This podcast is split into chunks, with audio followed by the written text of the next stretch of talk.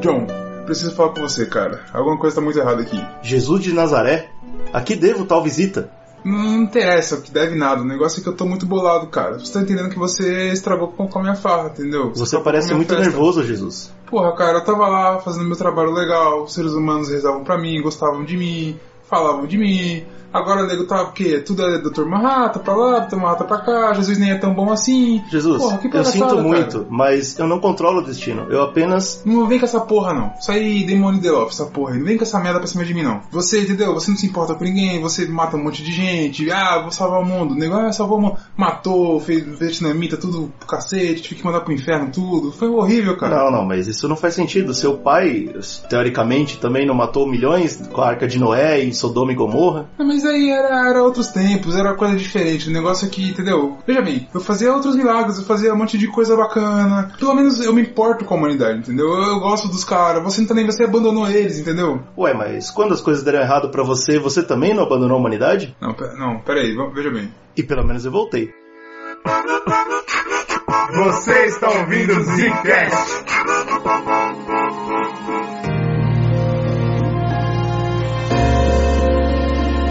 E tá começando mais um Zcast no bagulho! Eu não acredito nisso, cara. E eu sou o Bruno. É o primeiro do ano e eu sou o Gênio. E estamos de volta aqui pra falar de Watchmen, né, cara? Que série incrível que a HBO fez. É Assim, eu acho que a gente não vai falar sobre uma série, né? A gente vai falar sobre a É. melhor série do ano. Exatamente. E, e é mais do que a série da HBO, né? A gente também vai falar do quadrinho, do filme, do Watchmen no geral, né? simplesmente. A única coisa que a gente não vai falar aqui é Before Watchmen, que é uma merda. Sim, exato. E depois Esses o, o quadrinhos. After Watchmen que veio com a DC que tá um lixo também. É, tá tudo na merda, então isso daí, foda-se, né? Isso daí não entra no caso. O que a gente É vai claro. tentar se focar é nessa nova obra que veio com o Damon Lindelof. Eu lembro que quando a HBO falou vai ter o Watch, o pensamento foi duplo, né? É, Foi assim, exatamente. porra, vai ser bom, porque é a HBO, foda-se, eles não erram. Mas ao mesmo tempo falou, porra, o Watchmen não vai dar certo, ficou pra trás e tal. É, então, E pô. quando anunciaram o Damon Lindelof, eu falei assim, tá bom. Ok. Independente se vai ser bom ou ruim, ou como vai ser. Assim, não vai ser bom nem ruim. Eu falei assim, a primeira coisa que eu falei assim, não vai ser nem bom nem ruim. Vai, ser, uma Lin- coisa incrível. Vai ser Lindelof. é. Vai ser alguma coisa que eu vou ver, eu vou falar, tá bom. Eu acho que essa divisão ela é importante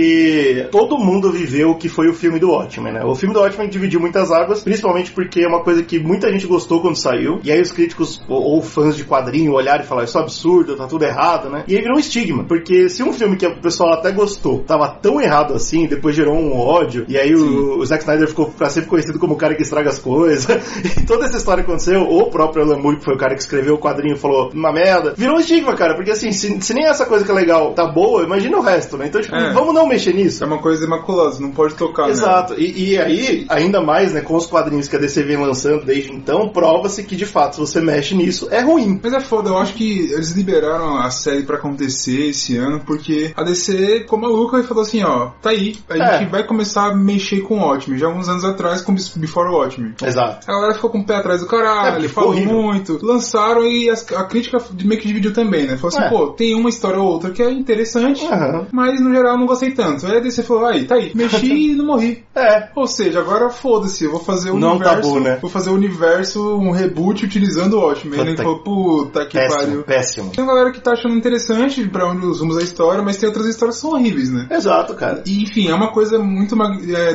dogmática, mas que depois de mexido, eu acho que eles liberaram pra fazer uma série. Mas eu achei muito corajoso no sentido de não fazer uma simples série tipo Before Watchmen. Ah, vamos fazer um Before Watchmen. Pra não mexer, n- n- não É, fazer nada foda-se. perigoso, né? Vamos pegar as coisas do quadrinho e adaptar o que a gente já fez, já viu que não deu tão ruim. Então, eu Então, imaginava. cara, a gente vai fazer uma continuação direta da história. Eu não do sei em quadrinho, que é muito ponto, maluco, eu cara. não sei em que ponto da história a gente descobriu que ia ser uma continuação. Não sei nem se a gente descobriu isso. Foi, foi noticiado? Cara, eu quando, descobri assistindo. É, então, quando lançou a notícia, eu achava que ia ser isso. Eu achava que ia ser antes, porque eles não iam, né? Não vamos mexer no que o Alan Moore fez, porque é perigoso. Ou recontar também, não, não dá- né? Claramente É. não dá O certo. que a gente vai fazer é tentar criar uma história antes que vai chegar onde ele fez. É, eu achava que ia ser alguma coisa assim, mas eu também fiquei muito feliz quando eu vi o Damon Lindelof como, né, o cara que escreveu e tá fazendo o showrun da coisa, né, que tá movendo a série, porque pouca gente tem a relação com o Damon Lindelof que a gente tem, né? Sim. Eu acho que ele é muito importante pro Zcast, e pra quem ouve a gente há muito tempo vai entender completamente isso, mas ele é muito mais do que o cara que fez Lost. A a HBO não largou na mão dele de graça essa série. A HBO já tem experiência com ele com Leftovers.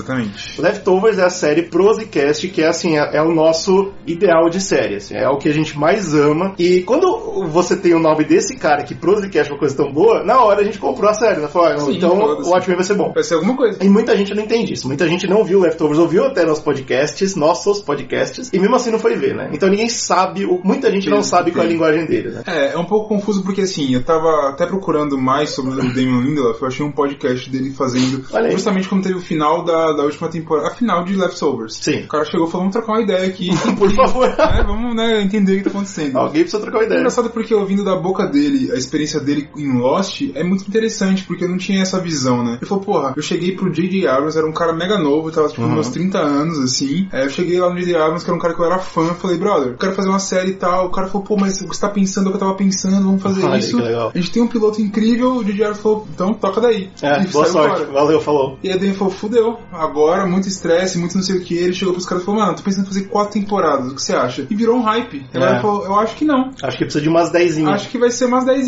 vamos fazer ele. É. Puta que pariu, e começou a ter vários problemas e tal. Então, tipo, foi muito estressante pra ele. Quando ele chegou com Leftovers, ele falou foi uma coisa totalmente diferente. Foi meio que libertador pra ele de ter uma série que não tava hypada. Não só isso, mas foi uma maturidade também, né? Como criador. Sim, ele... Você parar de ouvir os outros. E É interessante ele falar, ele falar assim, pô, foi muito bom pra mim eu não tá no, nos holofotes, É. em toda a capa de, de revista, igual Game of Thrones estava, e quando Pois saiu o é. final foi o quê? A mesma merda. Mesma coisa, cara. Então, tipo, ele falou, foi muito bom, bom pra mim, e deu uma liberdade que eu podia respirar. Eu queria É. que mais gente tivesse assistido, ele fala. Eu queria, pô, um pouquinho mais de gente, mas não tanto também. É, tá não bom, precisa assim. ser a, a maior. Só o Zcast chamando tá legal. Tá bom, é, você quer estar ouvindo? Tá, tá tranquilo, tá assistindo também. Então, tipo, é interessante você perceber essa visão dele. E aqui eu fico com medo, porque ele vai pisar de novo numa coisa que é muito famosa. Que é muito perigosa. É muito, Chama velho. muita atenção. E chamou, e chamou muita atenção. Eu achei interessante ma- o, o viés dele que falou assim: ó, é o seguinte, eu vou fazer uma temporada e foda-se. Exato. Você entendeu que eu tô falando de maturidade? É um Exato. cara que entendeu. Ele, ele, legal, ele tá mexendo com propriedade intelectual que é gigante, que todo mundo vai falar disso, virou notícia. Sim. Na hora que ele falou que ia fazer, virou notícia e hoje é notícia. E ele falou, pô, eu tenho a maturidade de entender que foda-se o que vocês estão esperando. Eu vou fazer o que eu acho que é bom. A HBO confia em mim agora, que eu mostrei com Leftovers que eu sei fechar uma história. Uhum. Eu vou fazer uma coisa fechada. Se der certo, se der errado, aí a gente Se der vê. certo, bem. Se Daí der a errado, gente vê. Bem também.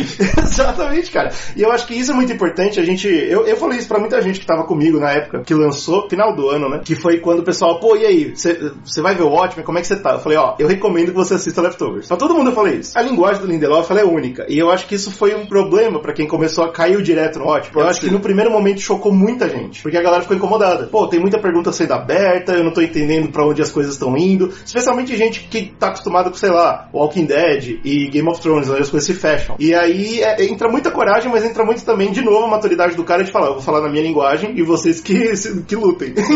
os, os- É. os Só que, incomodados assim, que lutem. É interessante porque a visão dele, essa, essa, essa linguagem dele, Uhum. também é popular de alguma forma. O Lost, por exemplo, ele só se tornou tão popular quanto foi por conta dessa linguagem dele. É verdade. No caso do Leftovers, ele falou que foi um pouco diferente porque ele queria fazer uma coisa mais brisada mesmo. É. Tanto que, tipo, nessa entrevista dele, ele fala, pô, a primeira temporada, é, eu fico até triste, assim, porque a primeira temporada não era o que eu queria. Olha aí. A galera vê a primeira temporada, o que eu- o que eu falo assim, galera, passa pela primeira temporada, É. na segunda a gente se acerta. O que é interessante, porque o primeiro episódio da segunda temporada é uma merda, né? É, Tipo assim, então. é muito. Você fala, uau, A segunda te choca muito. agora o Agora... que tá acontecendo? E aí o bagulho fica muito incrível e tal. E a terceira é maravilhosa. Porque, tipo assim, Esse é o Lindelof. esse é ele, tá ligado? É. Eu tava tentando achar a linguagem dele. Aqui eu acho que ele tá muito, como você falou, maduro mesmo. A linguagem É. dele tá feita. É isso eu aí, não cara. achei. é, ele, ele, ele não fez alguns erros que ele cometeu com Lost, por exemplo. Que você pode colocar até no- na primeira temporada do Leftovers, que talvez ele não tinha tido a mão ainda. Ele não tem esses erros, cara. Ele Não, fecha ele os sabe o que ele tá fazendo. ele começa a abrir coisas, vai fechando pra abrir outras e ele faz a parada dele, cara. É genial. Assim, incrível. É óbvio que a gente amou a série, né? Já,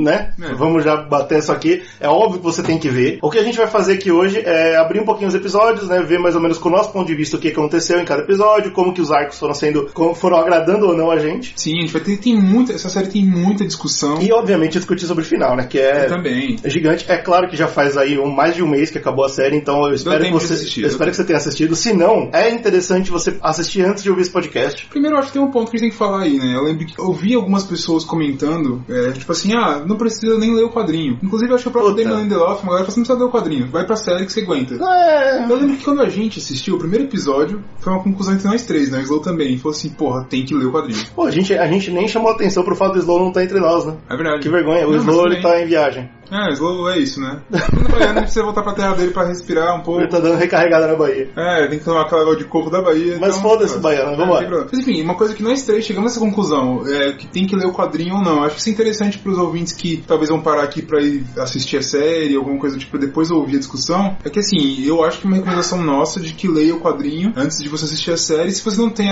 acesso ou não tá afim de ler e tal, acho que dá pra você ir assim, você, é, ao longo você consegue entender o que tá acontecendo. Cara, eu- Lendo o quadrinho, eu acho que você tem um pouco mais de base pra entender mais profundamente os personagens, as mudanças deles, Sem é uma dúvida. coisa melhor. Eu acho que é, na verdade, só marketing falar que você não precisa ler o quadrinho. Eu acho que é obrigatório você ler o quadrinho. E, pra não falar que é Obrigatório, obrigatório não faz, né? você não. ler uma Bíblia, porque o quadrinho é gigante, ele é extenso, ele é lento. Então, vê o filme, que também é gigante, extenso e lento. De vez em quando é mais fácil, entendeu? Porque, pô, é visual, pá. Mas não vê o filme como muita gente viu o filme. Muita gente assistiu o Watchmen dormindo na metade, saindo pra ir no banheiro. Entende o que ele tá falando. Você não precisa nem ligar pra cena de ação e tal. Mas é, existe uma mensagem ali. Obviamente, no quadrinho a mensagem é muito mais clara Sim. sobre subverter a imagem do herói, sobre trabalhar a a visão política. artística no quadrinho ela é mais bem encontrada. É claro. O Zack Snyder ele faz uma visão artística dele, que é uma coisa Que é característica diferente. dele, que, que é uma coisa que tanto- tanta gente critica, né? Que É acaba claro. tirando um pouco do, da- do cerne artístico da obra Exato. original. Num ponto mais assim. Mas a história, no final das contas, é ela tá ali. mesmo. É, e aí dá Tirando pra o você- final, né? Tem isso É, também. O é, final mas- do filme é, é diferente. Então, o final do filme é diferente, mas ele funciona pra explicar a mensagem principal. Não, que é, sim, o- que é o mas negócio assim- do herói, de ou até que ponto você é um herói, até que ponto você é um vilão, essa parada da- Sim. do sacrifício, tudo isso aí tá lá. Agora imagina você assistir, você assistiu o filme, É. foi pra série e tem uma chuva de Lula. Você fala que porra é essa? Exatamente. Lula livre, que é isso? Brasil? Então, política? Tem Que que esse aconteceu? problema aí. Então é claro que, assim,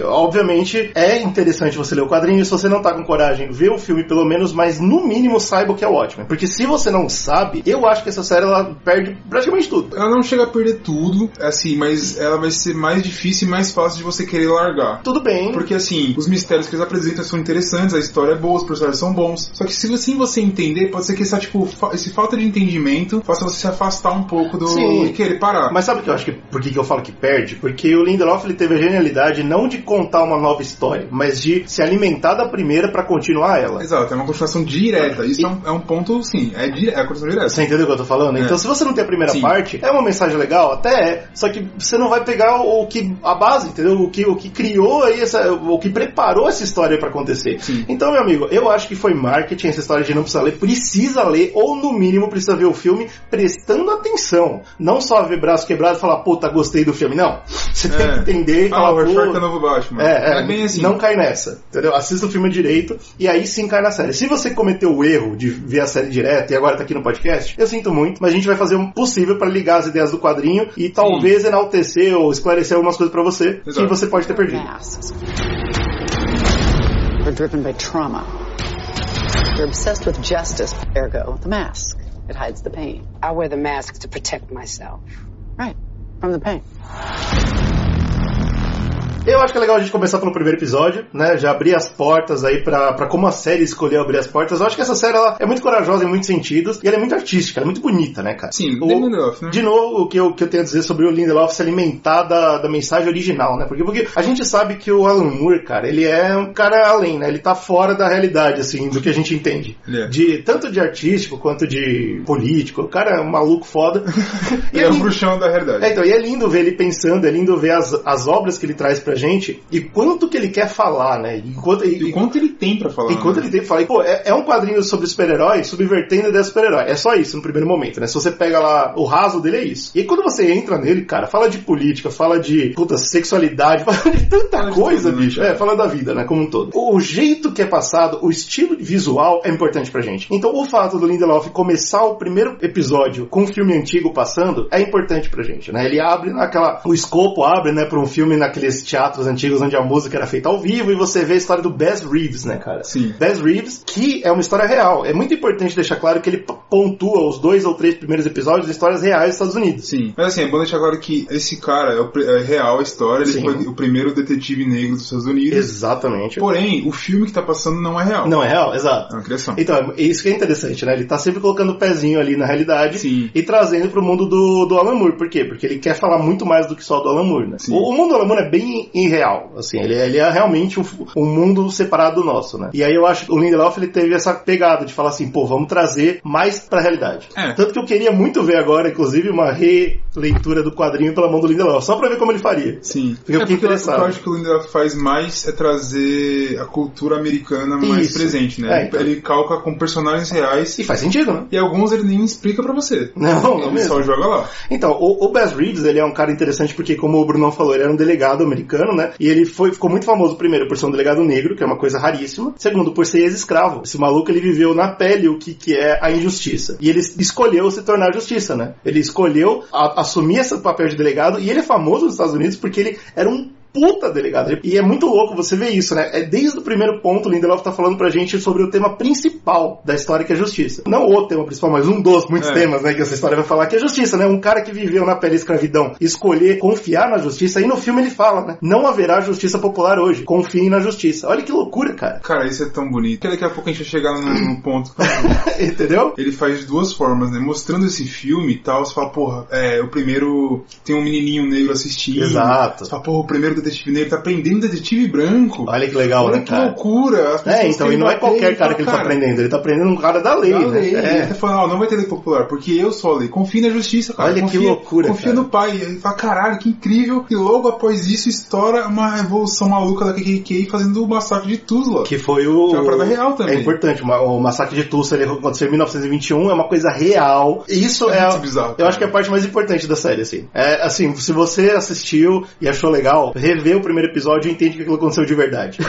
A forma como é filmado, a forma violenta. Não, é como- caótico, Como né, é? Cara, é bizarro. Eu assisti aquilo e falei, uau. eu nem sabia que era verdade Eu aquilo. também não. Eu assisti e falei, pô, que interessante. Aí depois eu vou descobrir que aconteceu de verdade. Falei, uau. E aí teve a primeira crítica que eu vi da série, o pessoal falou muito mal, porque nessa cena acontece que o pai dessa criança, desse jovem, ele entra no, no teatro com uma espingarda, com uma- um rifle, passa o rifle pra mãe e pega a criança no colo. E sai correndo lá pra salvar a criança. E aí tem muita gente reclamando que essa série, ela tá querendo ser política demais. Inclusive passando, por exemplo, ah, a mulher é forte, ela pode usar um rifle e aí... Caralho, que isso. É, entendeu? E o pessoal criticou, porque é obviamente que muita gente de direita, ou até mesmo racista, não gostou dessa série. Olha Ah, aí. vai, é mesmo. Olha aí. Será que é um ataque direto? Entendeu? E aí teve uma crítica que eu achei bobo, cara. Porque assim, pô, o, ca- o cara é um soldado, ele tá querendo proteger o filho, cara. Foda-se. As pessoas estão procurando detalhes dessa série, que eu en- entendo e vai acontecer em mais outros episódios aqui, a gente vai falar bastante, que eu acho que é bobagem, cara. Eu acho que assim, é um jeito artístico do cara mostrar o negócio. Não é pra você pegar esse, esse ponto e falar, ai, tá vendo? Tá tudo errado. Racismo tá certo. tipo, É, isso para, faz cara. sentido, né, cara? É foda porque eu acho que a gente tá num, num ponto da, da cultura pop hoje que é aquele negócio do ah, o politicamente correto Ex- tá acabando com a minha. É isso. com o meu brinquedo. Exatamente E o isso. problema é que uma coisa vai entrando na outra, né? Porque ao mesmo tempo que as pessoas falam, ah, não posso fazer nada, não posso, ah, não posso nem fazer uma série que o cara estupra uma mulher mais, olha que É, coisa. é difícil ser um homem branco nos Estados Unidos. É, não posso fazer, ah, que absurdo. É que quando o cara tenta fazer um negócio de fazer o cara passando arma pra, pra mulher, porque ele é um cara que ele é, é um soldado. Exato. Ele vai pegar a criança e vai sair correndo. Pô, ó, vai, segura aí, porque nós dois vamos morrer. É, exato. Essa que é a ideia. É isso que passou pra mim. Sim, sim. E é o não, o desespero. cara fala, peraí, passou pra mulher porque quer dizer então que o politicamente correto. E, tipo, Não, cara. Não faz sentido, porque os É. caras que mais reclamam disso é falar, ah, o politicamente correto reclama tanto da minha obra de arte É. que eles ficam empoldados. E é- parece que é um pouco o contrário. É o contrário, cara. O cara tá querendo. É o contrário. Caralho, irmão. Só assiste o negócio, cara. É o Tranquilo, contrário, relaxa cara. que se tiver a gente fala. Mas E é aí, tranquilo. e aí nessa cena, eu acho que é genial. Eu tenho certeza que o Brunão pegou a mesma coisa que eu peguei. E eu me senti super inteligente por ter pego. Porque esse casal pega a criança, coloca numa caixa e manda numa carruagem. essa- O casal morre e a carruagem acaba também sofrendo um acidente. E a caixa cai, a criança sai da caixa e tem que sa- sobreviver sozinha. E é uma cena que, obviamente, é uma referência direta aos super-homens. É um casal, o o mundo deles está explodindo. Eles deixam a criança, então, numa, num, num- num veículo. Não, peraí, mas isso é interessante pra pensar agora. Porque Krypton era uma raça, né? É, cripto numa raça. E aí qualquer parada, né? Os negros, a cidade dos negros ali, era o universo daquele garoto, então É. teoricamente pra ele os negros moravam ali, tá sendo desa- é, destruído pelos brancos. Sim, sim. Então é como se fosse a última esperança, né? Então, é, tem, Tem isso. essa ideia de crime, mas também quebra- continua a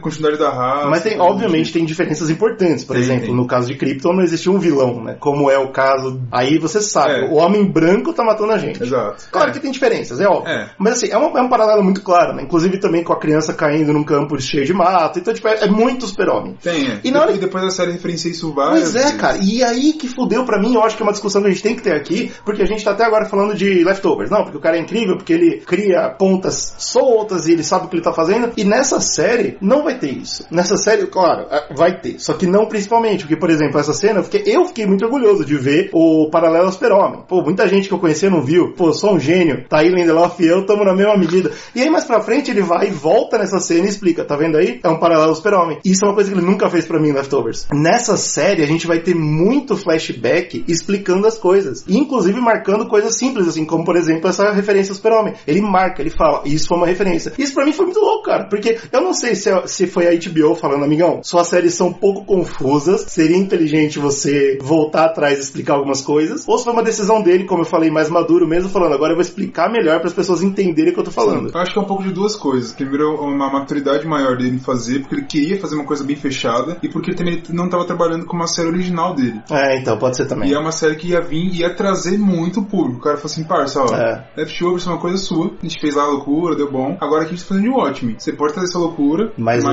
né? não naquele nível. Então. Eu acho que tem um pouco dessas Isso foi duas muito coisas. louco, cara, porque eu me senti mega orgulhoso e depois, foda-se. Só que no final das contas, o que é mais interessante é que ainda assim muita gente não entendeu muita coisa, cara. Pô, é, é.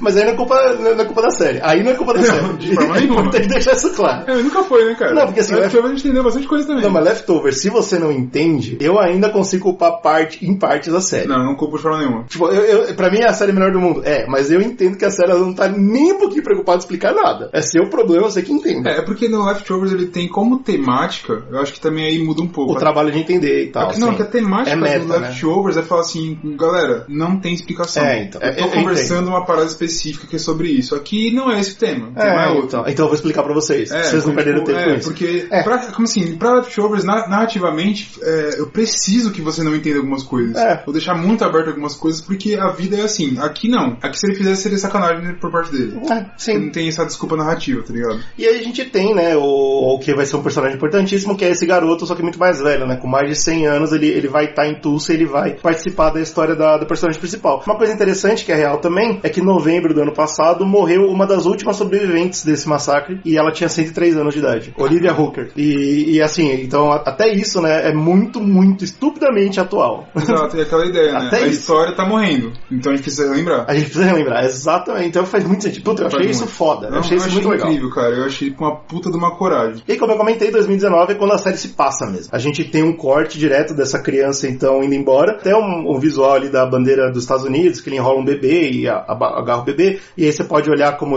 reconstrução ou renovação dos Estados Unidos, mas eu caguei pra isso. É que inclusive depois vai ser a mulher dele, né? Ah, então. mas- Olha aí, interessante. O que eu me importei foi que em 2019 a gente tem um mar de exposição e é uma confusão do caralho, né? Eu acho que esse Exato. primeiro episódio já é suficiente pra muita gente falar, vixe, Eita, orra, É meu... não gostei. É que que eu falo, aqui que se não ler você vai ficar orra, bicho. Porque a gente tem a primeira imagem de troca racial, né, que é muito importante, que é um policial negro parando um carro branco, né, onde tem um, tem um motorista branco. E tem toda aquela situação mega tensa, filmada muito inteligente, pra mostrar que é uma situação muito tensa entre o policial e a pessoa. Tipo, é realmente uma casta separada, você tem que ter medo do policial. E no primeiro momento você não entende por quê, mas é claro que você vai entender mais tarde Exato. que o cara é um terrorista mesmo. E é E- foda porque assim, pra gente parece que não funciona tanto, né? Você fica meio forçado. Porque se se um policial chegando e. Por mais que a gente- que a gente aqui no podcast não seja negro, por exemplo, Uhum. é, se um se um policial chega pra você e fala assim, parça, é, faz co- dança, dá uma pirueta, a gente faz. A gente faz, é claro. A gente tem esse- Óbvio. né? Aqui no Brasil a gente entende isso. A gente Nos tem Estados esse Unidos medo. também, eu acho. Só É na que os verdade. Estados Unidos, ele tem, principalmente quando você é branco, ele tem essa, esse turnover, assim, é uma É coisa verdade. cultural dele. É verdade. do cara, tipo, que não, eu não vou dar o negócio, tá ligado? Ele É. tem esse negócio, tipo, de ser imbatível, né? Claro. Tem aqueles vídeos que rolam no Facebook, dos caras, tipo, é, embates contra a polícia, precisa vir parar o cara, o cara fala, por que você me É, parou? porque tem uma diferença gigante, né? É, o Porque negro nos Estados Unidos não faz isso. Então, É. pra eles é muito Que o interessante. negro toma tiro, se ele fala isso. Exato. Lá pra nos Estados gente Unidos. aqui, Aqui- talvez seja mais. Eu não sei, eu achei, tipo, pa- muito irreal pro Situação Brasil. E é legal porque você descobre algumas coisas. Primeiro que a polícia esconde o rosto, segundo que a polícia só pode usar arma de fogo quando liberada pelo, pela central. Então você começa a ver esse, esse detalhe que, tipo, obviamente, alguma coisa muito forte aconteceu com a sociedade americana. Ou né? seja, o ótimo aconteceu. O ótimo aconteceu. É, isso aí. Essa é a sociedade mudada pelo poder do, do que foi o ótimo na vida deles, né? Uma coisa que eu gostei muito, visual, é que a polícia tem muitos negros, enquanto o, o pri- principal vilão da série vai ser a Sétima Cavalaria, Sim. que é um lugar com muitos brancos racistas. Então a gente tem uma troca grande aí das duas instituições, né? Hoje em dia tem muito policial branco e, e, a- e quem tá fugido do sistema seriam os negros, né? Então tem essa troca. E o que que eu gostei muito é que o cara que libera a arma de fogo é o Panda, que ele é branco e, e preto. Nesse episódio é muito legal isso, né? Sim. É o Panda que faz isso. Infelizmente esse esse cara não foi pra lugar nenhum, mas eu gostei, porque eu acho que foi uma brincadeira interessante. É aquele negócio, né? O Lindelof não consegue deixar uma coisa por deixar, né? É claro. Ah, vou colocar o cara que libera a arma. Não, mas Foda-se. aí eu vou- Ah, não, vou colocar o pano. Porque É. o pano é porque é branco e preto. não sei É, lá. entendeu? É Tipo, sempre essa loucura, é, é- isso. sempre tem essa Você, loucura. tipo, você pode pegar um episódio e ficar 10 horas vendo, nossa, olha isso aqui que eu não Porque tinha ele não dá ponto sem nó, isso é uma É. realidade, né? Pô, a gente, a gente não, não vai comentar aqui, mas assim, todo livro, todo filme, todo jornal que aparece nesse, nessa série é referência ao quadrinho. Obrigatoriamente, todos. Sim. Então, tem muitas vezes que a gente vê o Under the Hood, que é o livro que o Coruja Velho escreveu. Que tá escrito no quadrinho, né? Tá escrito no quadrinho. Tem muita referência a piratas, porque também no quadrinho tem o Black Fighter, né? Tem as aventuras de um pirata lá que rola também. Sim, porque a ideia é como temos heróis no mundo de Watchmen do quadrinho, Isso. então pra que a gente vai querer escrever histórias sobre heróis? Aí mudou, né? O foco. Então, é, eles colo- colocam as histórias sobre piratas, que é uma coisa fantasiosa e tal. Que, o que né, é interessante, porque para pensar agora, quando a gente é apresentado por. Tem uma Action Comics, né? Uma Action Comics, que é Isso. a primeira aparição do Superman que meio que inspira o primeiro herói. Faz sentido, né? É. Então, tipo, ó, o Superman veio, inspirou o primeiro herói, depois disso. Aí virou veio realidade. piratas. É, Aí a gente decidiu Olha que falar de interessante. pirata. Interessantíssimo também.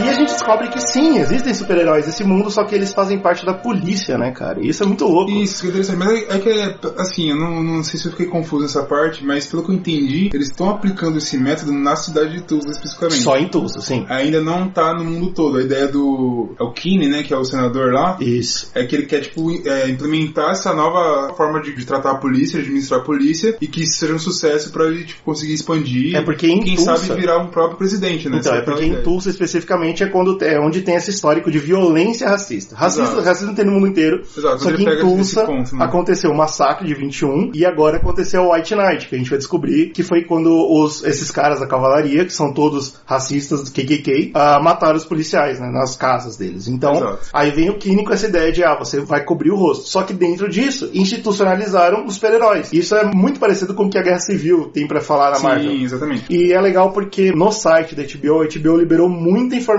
sobre a série, muita informação extra. E no site você vê, inclusive, a notícia falando exatamente isso. As super-heróis só são permitidos dentro da polícia.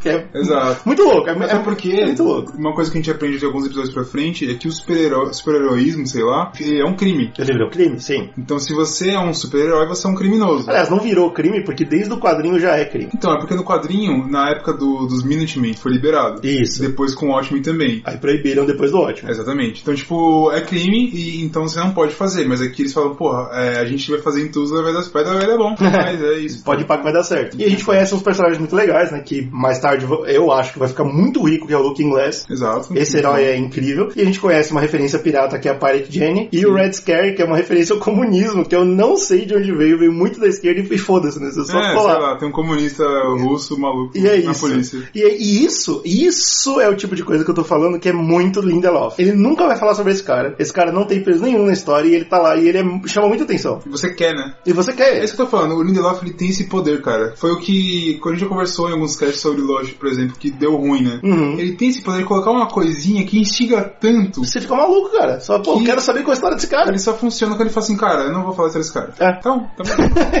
E aí muita gente pode sofrer, muita gente pode achar isso é ruim, muita gente pode falar, pô, mas eu não entendi a origem do Red Scare, essa série Então, não mas é ele, boa. Ele não te instiga a isso. É... Ao contrário do que ele fazia com o Lost, por exemplo. Ele te instigava algumas coisas. Tinha coisas que você fala assim, cara, precisava explicar uma porra dessa mesmo? Precisava criar uma história pra isso? Não precisava. Agora você criou, eu quero saber. Qual É. Agora é a eu quero resposta? saber. O cara, pô, infelizmente a resposta é aqui. Você fala, porra, irmão. Aí não. Ah, eu achei ruim. Aqui não, é tipo assim, ele é um cara de fundo, tá ligado? É, ele não um- é um cara que tá sendo instigado. O Looking Glass, por exemplo, eu achei que tá- podia cair nesse coisa, porque ele Eu também começa achei. a instigar. Eu falei, hum, quero saber. E agora, fodeu. e aí ele fala, peraí, tem um episódio dele. Puf, eu falei, ah, tá. Então, É. beleza. Então, tipo, meio... E não é ruim, né? Essa é a sorte dele. E a gente conhece a personagem principal da série, que é a única, inclusive, atriz que aparece em todos os episódios, que é a Regina King, como a Angela. A Angela, ela faz a Sister Knight, também uma super-heroína. Tem todo esse visual, né, de, de é, justiça relacionada com religião. Todo mundo achou que ia pra esse lado e não foi foda.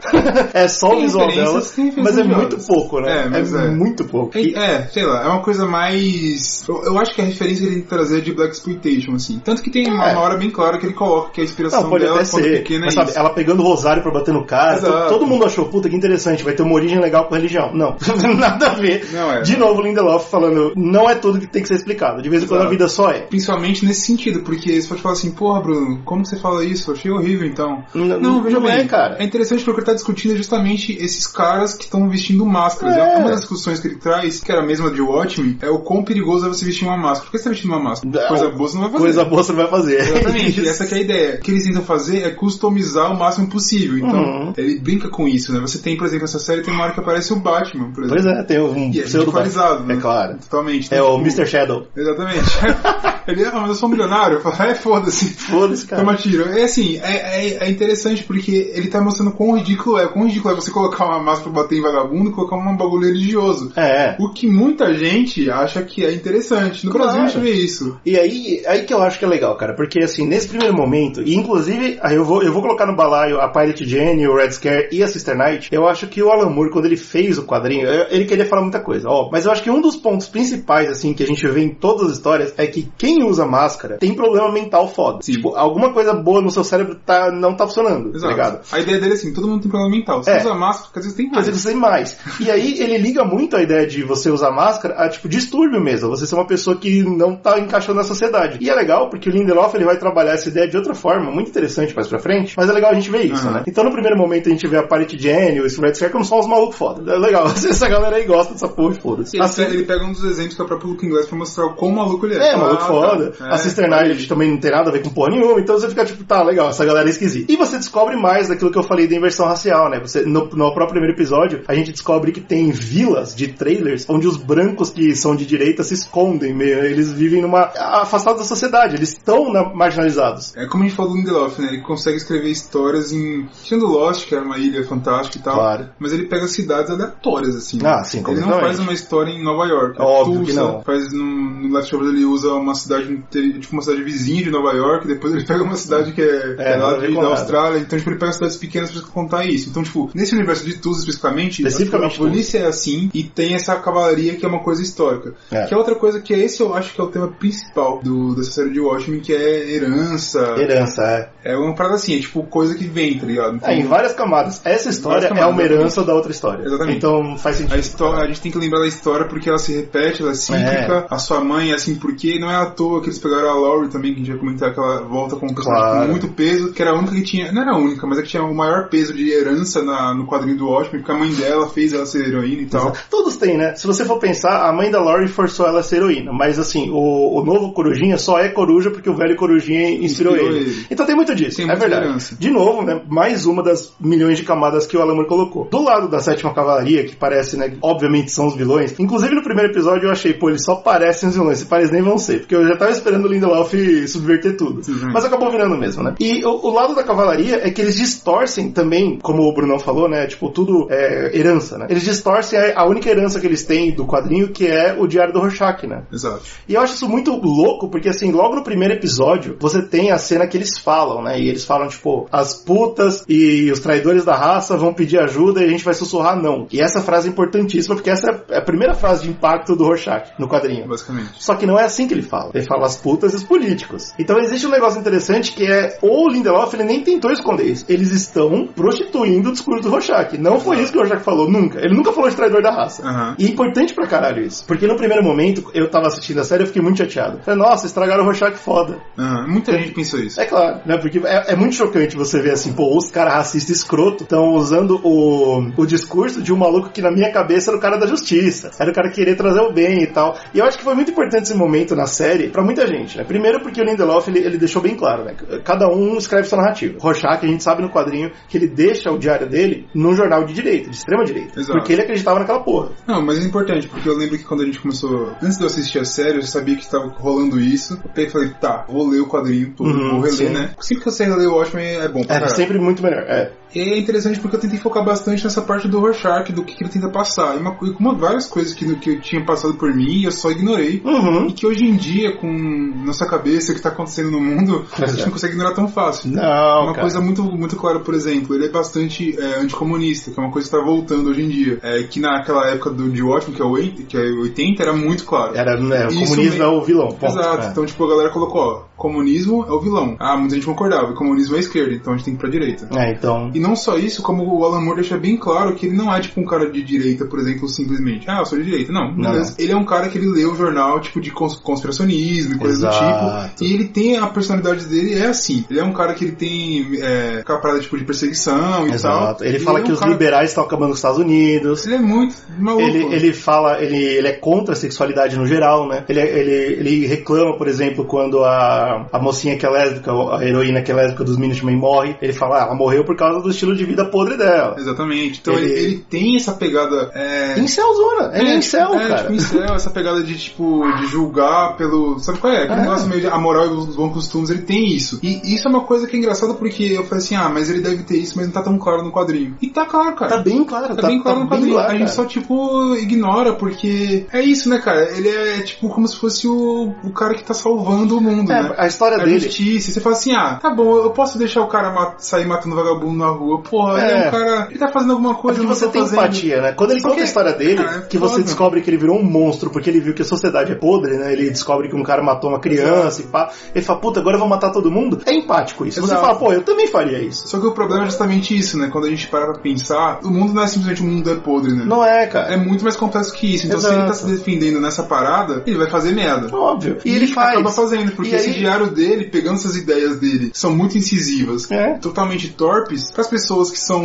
é, era da KKK e tal, Ah. racistas e tal, e fala, pô, peraí, isso aqui é incrível. Cara, funciona pra qualquer narrativa. Exato. Se fosse uma pessoa comunista que pegasse o diário dele, ia falar, pô, tá aí, eu preciso instalar o comunismo. E, Pode e a, ser. e a mesma coisa vale pro cara que é racista. Se você pensar bem, no final do quadrinho, o diário do Rorschach é, um, é um- uma catarse pra gente. É o único jeito que a verdade sai, né? Porque você fica, você se sente castrado. No final de Watchmen, o Alan Moore foi inteligente pra caralho em fazer todo mundo se sentir castrado. Chegou aí o Adrian White, um monstro, tem um plano terrível, faz acontecer e fala, deu certo, acabou. Ah, e o que é mais legal, né? Que ele, ele subverte aquela, aquele final de vilão, né? É. O cara chega a soltar o plano e fala, parceiro, Eu você já é muito- fiz." você é muito burro. Ele fala, não, não, não, veja bem, né? Eu já fiz, aqui só tô, só tô explicando pra você entender. Tô Exatamente. leitura aqui entender, agora sim, já tá acontecendo. Então é uma catarse, tipo, é um respiro, é um alívio quando você vê o, o diário do Rorschach. Só que isso vai além, porque isso é pra gente que tá lendo, né? Nós, como deuses desse mundo que já não tem mais consequências pra gente, é bom, né? Fala, Ai, que bom que a verdade está lá. Só que no mundo real não é assim, cara. A, Exato. a Até porque verdade. a verdade, ela vem de um cara louco. Exato. E É, ela, vem- ela não vem completa. é uma verdade Você fala assim, deturpada, ó, cara. a gente sabe uma coisa aqui, com a porra de merda que tava falando É antes. isso. E sabe o que, que gera isso? Gera terraplanista, Exatamente. gera os malucos que acreditam que racismo inverso existe. O problema é a pessoa pegar o, o manual de loucura do Rorschach e falar, pô, aqui tá a verdade. Porque eles descobrem, né? De Exato. fato, a, a le- a lula gigante que caiu da terra não, não é real. Sabe qual que é a maior prova disso? A maior prova disso é ver, é ver a galera que saiu é, falando, pô, essa série é uma merda, olha o que fizeram com o Rorschach, Pois o é, herói. pois é. Ah, caralho, mas é justamente isso. Não, cara.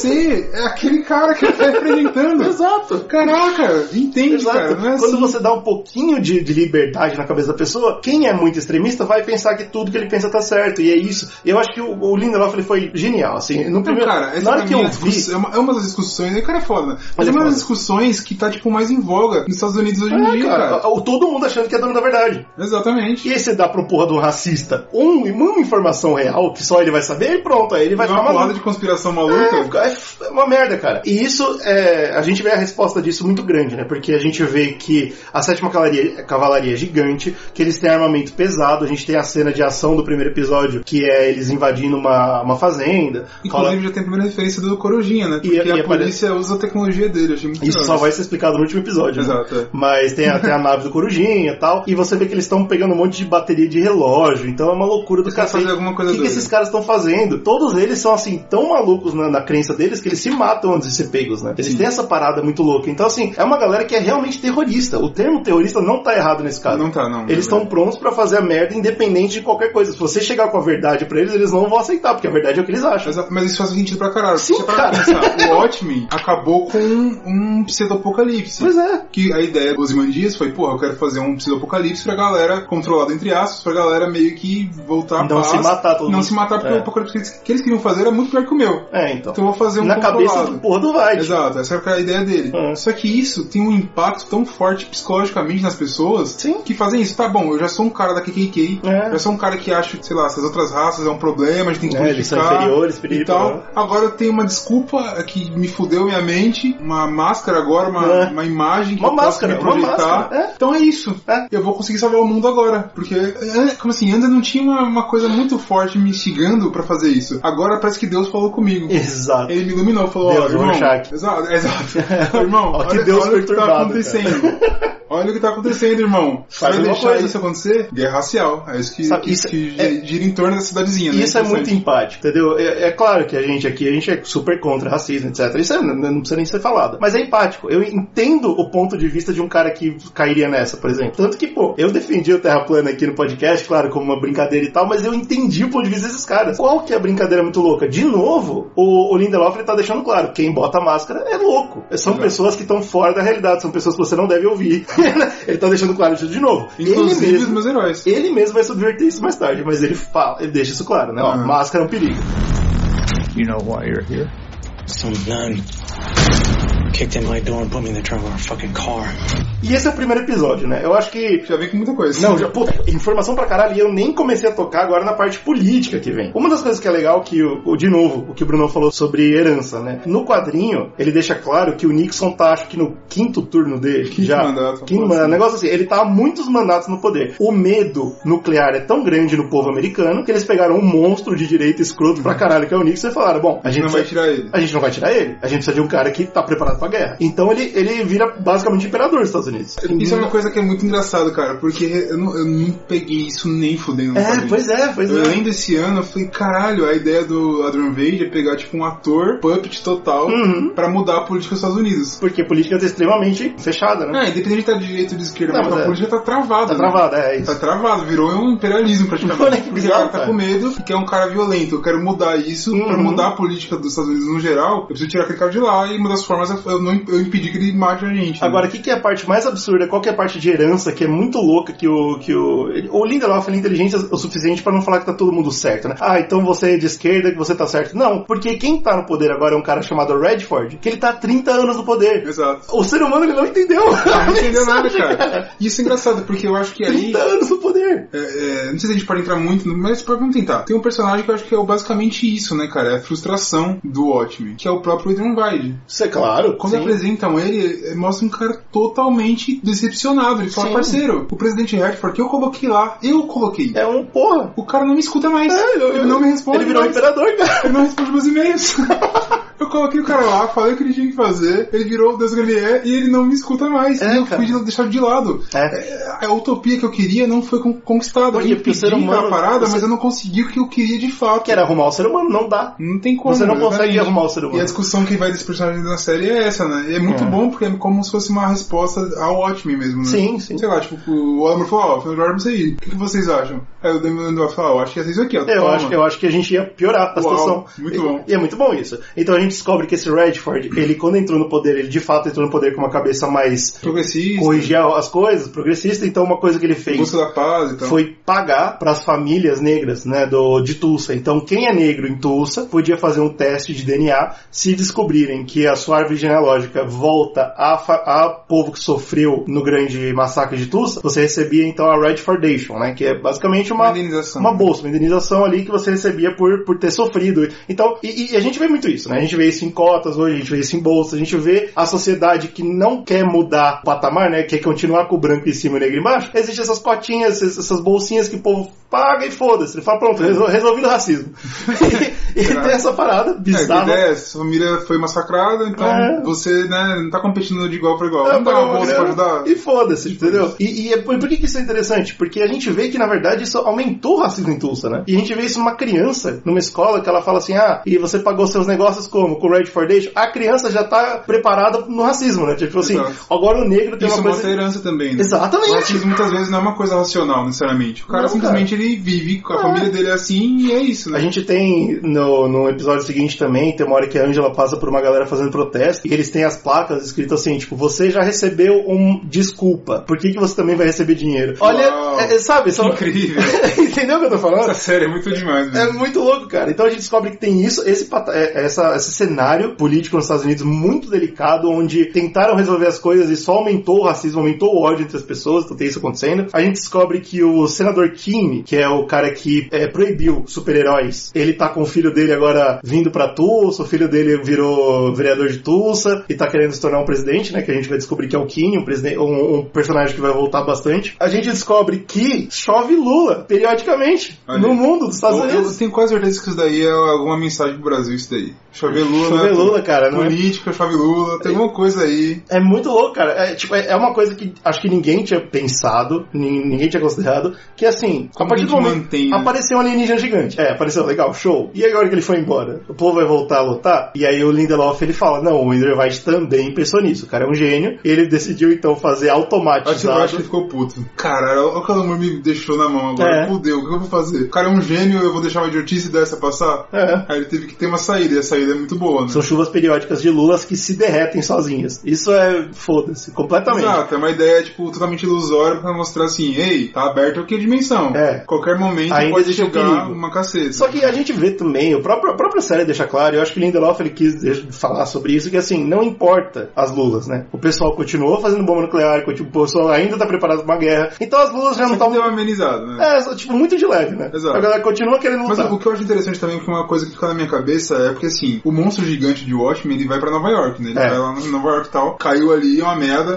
É. E os SUS falam assim, ih, ó que merda, caiu lá em Nova É. York. É estranho, né? É esquisito. Por isso que eu acho que a ideia, tipo assim, tem o choque inicial e essa, essa continuação de. Porque o Andrew Vard ele explica depois lá pro último episódio, sei lá. chove lula no mundo Que inteiro. chove, tipo, em locais, É. você fala, ah, fiz um algoritmo aqui e cai em algum lugar aleatório. foda-se. Isso é interessante. Mas, ó, É, tá talvez vendo? você pode ter ficado chocado, mas depois choveu em algum lugar. Eles Fala, ficaram "Ih, assustados, é. Pode chegar na gente. Então, mas por que, que eu defendo, Então, por é um problema exemplo, mundial, eu tipo defendo, isso. por exemplo, a versão do Snyder? Eu entendo que eu vou tomar crítica por isso. Mas, pô, pelo menos ele teve a decência de colocar uma bomba em cada cidade grande do mundo. entendeu? Uhum. Interessante, ele fez, ele fez uma mudança de. O mundo inteiro, pá. Então, pô. Não, mas isso eu acho que é uma coisa, inclusive, que tinha que ser feito pra passar por um filme. Sim, sim. Ou ele fazia o que o Damien Lindelof fez agora, mostrar uma continuação, de que não foi só assim. Não, Ah, mas eu, eu Ou tipo, gostei. veio a Lula mais as chuvas, por exemplo. O Bruno tá falando bastante do Adrian Wright, né? Então a gente tem a primeira visão dele. Eu acho que a gente pode não comentar dele até o final da série, mas porque é quando ele realmente influencia alguma coisa. Apesar que ele é um mistério que fica. Mas eu ele é não muito sei, cara. gostoso pra caramba. É, mas ele- eu ficava muito incomodado porque ele tá muito fora de tudo, cara. É, E Isso eu gostei muito, porque eu acho que foi um jeito legal de prender você, apesar das maluquices. Porque, como eu falei, o primeiro episódio, ele- eh, tudo isso que eu falei aqui é muita informação. Especialmente no episódio de uma hora. Tipo, meu, puta que eu pariu. Você fica confuso. Fala, Calma, cara, pelo amor de Deus. A gente só tem isso porque a gente teve um tempo pra É. né, mastigar e entender. Agora você vê, por exemplo, o White, ele é muito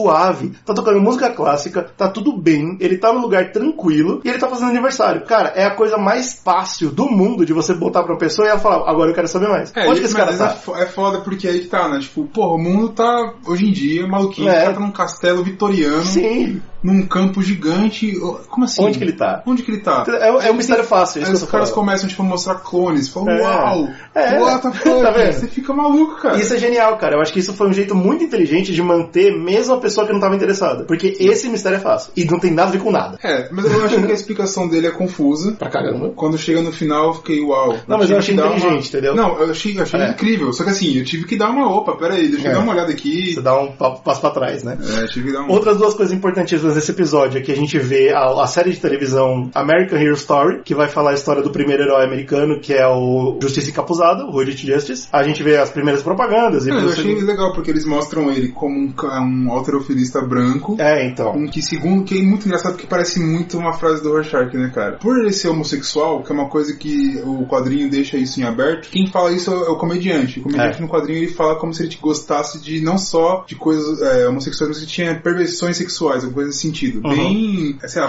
conservadorzão, assim, ah, você é pervertido sexualmente, você gosta de que te. De homem, é. de- é, de te segura enquanto, sei lá, alguma coisa assim. E aí é interessante porque a TV mostra essa visão, né? Claro. Ele era o nosso primeiro herói até que ele se virou contra a justiça. É. Que mostra justamente ele indo contra a polícia, né? E a gente E vê. a polícia tá investigando ele por ele ser. Ele tem, Eu acho- sei lá, essa perversão sexual. E eu acho Assim. legal pra caramba, porque eles estão fazendo dentro do universo faz sentido essa história, mesmo porque a história dele com o alterofilista e tal tá escrito no Under the Hood, o livro do Coruja, tá escrito lá, então faz sentido. E eu acho bacana também por causa disso que você tá falando, né? Nesse mundo de super-heróis, agora que o super-herói tá proibido de novo, a gente vai falar disso com tipo um certo preciosismo, né? Uma história diferente que aconteceu. Qual que é o problema? Pra mim, é muito expositivo, assim, especificamente falado do Justiça Encapuzada. E óbvio que vai fazer gente- sentido pra gente na série. Como espectadores vai fazer sentido. Agora na série não faz nenhum. Tipo, eu achei, eu achei muito fácil e necessário. Já que ele vai falar do Justiça Encapuzada mais tarde, ter essa série passando na TV. Entendeu? Mas é muito esquisito isso ser, tipo, mais de 30 anos depois. Isso é o tipo de coisa que já teria passado, tá ligado? Não, então eu sim. fiquei meio assim. Eu eu não tô falando mal da série, eu amei. Inclusive, eu gostei Não, é muito. importante pra narrativa passar esse Demais, negócio. é, porque tá lembrando a gente quem é a Justiça Encapuzada. Vai fazer sentido. Pra Mas é gente. o que deu pra entender pra, pra mim também, que isso é uma coisa comum de acontecer. Tipo, eles falarem sobre Pô, o herói, é. sobre a história. Só se Tanto for, que a mas gente eu não vê- sei Se não disso. me engano, a gente vê na TV alguma coisa sobre o Underworld, a gente vê, tipo, o posto, ah, ele morreu, então, tipo... É, tudo bem. Esses caras, eles eram, de certa forma, celebridades. Então, Senão esses- eles nunca, nunca saem Os da parada. Watchmen, né, cara? Mas os Minutemen... tá Mas tá passando aonde? Tá passando na delegacia. É. Delegacia são o quê? São os caras que estão trazendo isso de volta. Pode ser. Teoricamente são a galera que procuram por esse tipo de conteúdo. Então faz sentido, assim, não fica, pra mim não ficou de fora. né? Eu só não. fiquei com o pé atrás, assim, porque eu falei, pô, muito óbvio, né? A- Ainda bem que tá passando, porque deu lá pra frente, no sexto episódio, você vai falar, ufa, ainda bem que eu vi aqueles episódios na TV. Sim. Uma pessoa que não leu o quadrinho nunca vai entender o peso daquilo. Mas Exatamente, é que, verdade. se- que seja. Aí o episódio termina, então, com o, o Judge morto, né? A gente vê o Judge, que é o capitão da polícia, o único branco, da, tipo, o único não, vai, mas o, um dos principais caras brancos da polícia, Sim. que não usa máscara, Porque ele é o capitão, ele que é o representa capitão, e ele tal. tá sempre, entendeu? Se acha, ele, qualquer situação de problema, ele fala, traga o meu uniforme, ele gosta de ser o capitão. E ele é um cara que a série faz você gostar muito dele. Eu gostava Pois é. muito desse personagem porque Em um episódio só, né? É, é foda, cara, porque ele tá junto com, com a Angela ali, ele é, tipo, a truta forte, e ele tá, tipo, interessado em entender, porque, né, o, o- no primeiro episódio aconteceu ali, aquele Ele é assassinato, super foi- fogo nos racistas. Ele é, tipo, E eu todo- acho tamo isso em cima dele e muito tal. bom, cara, muito eu gostei bom. pra caralho. Muito e isso é bom. muito importante, porque a morte dele parece não fazer sentido. No primeiro momento. E você né? fala, uau. Quando você chega no final, você fala, Uau. caralho. E é muito bom, Incrível. cara. É muito bom porque, assim, logo antes dele morrer, né? Tipo, a gente tem o episódio inteiro. O episódio inteiro é dividido entre Angela e ele, né? Então ele- a gente tem muito do Judge. O Judge tá lá trabalhando, fazendo as coisas acontecerem. E de repente, ele tá numa reunião de família, as crianças lá perto, o pai, ele pau, mata uma carreirona de cocaína e foda-se. Sim. E é uma coisa que no primeiro momento você fica tipo, ah,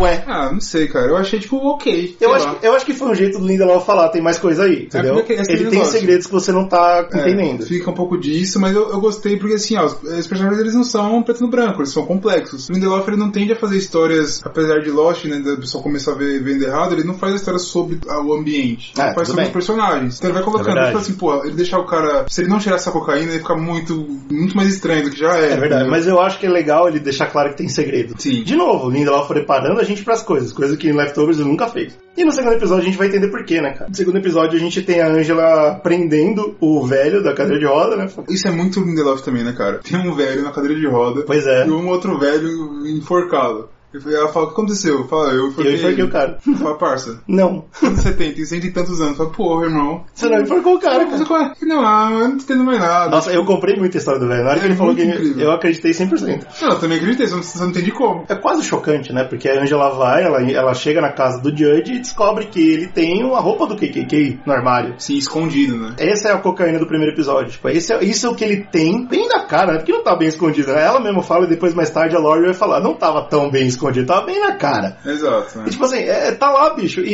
e a gente não vê. Eu- ou porque a gente escolhe não ver. De vez em quando é melhor pensar que esse maluco, super fogo nos assista, super envolvidão, ele é um cara legal, cara. Torcer pra ele não ser um filho da puta. E ele é. Ele é. E ele é um E merda, foda que cara. depois, quando a gente tem uns episódios pra frente, quando a gente vê como acontece, como que esse velho conseguiu fazer essa, Não, tudo bem. essa coisa incrível, a frase que ele fala também é sobre herança, né? Ele fala, É. não, mas aquilo não é meu, era do meu avô. Era do meu avô. Eu não posso guardar a minha história, é minha herança, tô só guardando. É muito louco isso. É né, claro que cara? depois a gente percebe que não é bem assim que Não, ele mas, fazia parte, mas mas isso é válido pra racismo pra caramba também. É foda, né? É, é- porra, é aquele negócio, você não deveria necessariamente guardar aquilo, você deveria Porra, cara. entender aquilo como uma coisa errada e fazer É, né, você devia alguma entender que tinha uma sei lá. coisa muito errada acontecendo, cara. A partir desse ponto, quem não conhecia mais ou menos o mundo, ou quem tava começando a acompanhar a aventura e percebeu que, opa, peraí, tem coisa errada acontecendo no mundo. Sim. Talvez a- o racismo esteja mais envolvido do que imaginava. E de fato vai ser, mas é legal porque eu acho que tem alguns detalhes interessantes que esse episódio, ele de novo começa pautado na realidade, que ele começa com os papéis que jogaram em cima do exército americano na Primeira Guerra Mundial, né? A Alemanha ela fez cartazes falando, escuta, se você é um soldado negro, venha pra Alemanha, porque aqui a gente não é racista igual aos Estados Unidos. É uma cena muito forte, né? Esse momento, porque primeiro que você vê que é o pai do Will que tá pegando esse papel, né?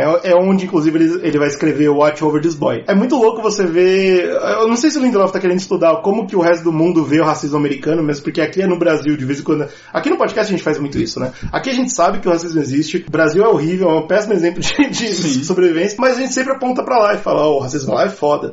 é muito louco isso. Então, eu né? acho que lá, apesar de ter muito menos negros, né, em, em percentual do que tem Claro. aqui, eu não sei, teve- tiveram vários movimentos, é uma coisa política muito forte, né, movimento É, teve muito uma forte. guerra civil lá, né? E tem uma coisa, é, sei lá, teve o Luther King, teve, É. teve muita coisa muito forte, que foi muito midiática e tal, então, tipo, lá eles falam mais, né, Então, tal, mas, enfim. mas é interessante o pessoal saber, é outra coisa que eu também não sabia, existiu mesmo. Durante a Primeira Guerra, a Alemanha fez mesmo isso, só que não existe nenhum histórico de pelotões negros se rebelarem. Eles- O que é eles- engraçado é porque a Angela acaba achando nos próximos episódios, ela queima esse papel. ela queima esse papel, esse papel vai embora. Ela queima É um papel que durou 100 anos na mão do Will e Exato. foda-se. E o que eu acho engraçado é porque isso, pra mim, é um símbolo que representa várias coisas, né? Eu acho que o símbolo mais claro que ele representa é, tipo, o quão é perigoso você esquecer da história. Tanto que depois vai ter o negócio das pílulas aí e ela vai ser forçada a lembrar da história que ela taca fogo sem querer. A herança. Principalmente quando você, é, no caso, sei lá, que passou pra mim, é, principalmente quando você é negro nos Estados Unidos, você tem que saber a sua Você não herança. pode esquecer de onde Porque você se você veio. esquecer, o Will fala você isso. vai se fuder. O Will fala muito isso pra ela, né? Você tem que se lembrar de onde você veio. Eu acho que outra coisa que lembra que, pra mim, pegou pesado pela forma como a gente tá hoje em dia, no,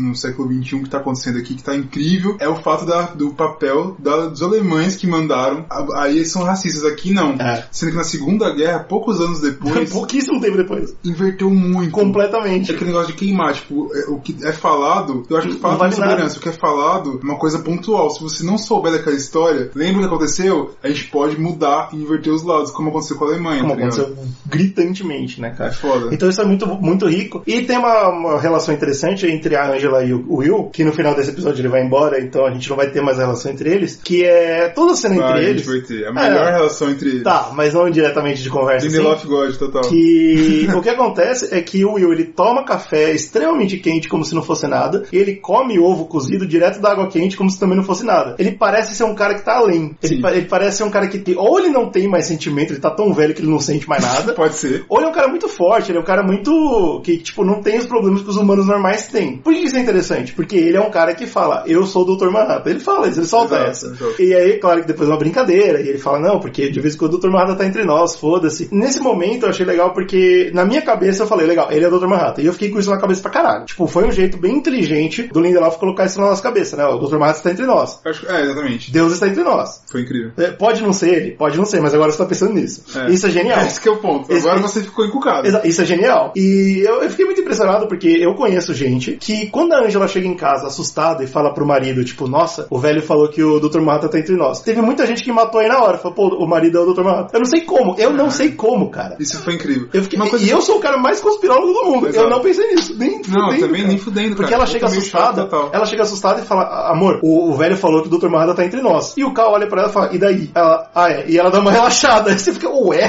Que porra foi é essa, tá ligado? Por que, que ela tava tão assustada? Nossa, agora eu entendi porque a galera pegou. E muita gente não pegou. A galera que assistiu pelo HBO Go lá e tal, eles tinham alguns complementos, que era do tipo, alguns textos, algumas Sim. coisinhas assim. É, tá no Falaram- site, né? E é, ficava, tipo, comentando e tal. E falaram, falavam muito do Call. Tipo, nossa, esse Call é meio misterioso, a gente não sabe do passado dele, né? Olha aí. E, tipo, foda-se, geralmente, como a gente acabou de falar, o Lindelof tem personagem que a gente não sabe do passado mesmo e foda-se. E não é isso. importa, e não importa. E pra mim, eu tava levando o Call assim. A gente não sabe E passar muita do Red gente- Scare, a gente não sabe. Exato, e muita gente ficou assim, peraí, se a, se a série tá falando, porque eu acho que a gente tava com um pouco de medo da galera, sei Achar lá, ruim, sei tomar lá. um choque muito grande, não faz muito sentido, no final das contas. É. Eu, eu acho que tipo, eu falo assim, não dá uma forçadinha pra ajudar a galera? Eu acho que não sei. Que cara. loucura, cara. doido, Eu né? fui pego de surpresa, mas eu achei muito legal, né? Então tem esse momento. Nesse momento muita gente pescou, eu não fui um desses. E no final do episódio a gente- ela descobre que o Will, na verdade, é o avô dela, né? E aí tem essa relação muito legal da herança, porque todo o tempo que o Will tá recam- re- repetindo pra ela, você tem que saber de onde você veio. E quando ela descobre que ele é o avô dela, parece que é isso, né? Ah, tá. eu só- você só queria que eu descobrisse que você é meu avô. E não é isso, Pelo nem amor de fudendo. Deus, Não tem, pelo amor é, de não tem nada a E o ver. que é mais interessante também, porque ele fala isso de herança, mas ele mudou o nome dele, né? É, então. Ele mudou pra Reeves, que é o cara do filme. Que é o herói fala do dele. episódio, que é. o É. herói dele. Ele trocou o nome da família dele. Também faz sentido pra história que a gente É vai contar claro. dele e tal. Mas ao mesmo tempo tem esse- esses dois termos, né? Herança não é necessariamente de sangue, né? Mas herança de o primeiro detetive negro. E aí fica esse negócio complexo de você, pô, mas o que, que ele tá querendo lembrar então? E o velho vai embora no final do episódio, então foda-se. Se o velho fala, vou tomar remédio que eu esqueço. Fala, caralho, velho. Que desgraça, né? É, então, aí tem mais uma- um momento aí que, de novo, Lindelof muito inteligentemente mostra pra gente as pílulas, que vão ser importantíssimas. Pra caralho. E Um dos aí- melhores episódios, né? se não o melhor. Ué, não, não é pois o melhor. E aí eu Só sei que todo episódio é melhor, né?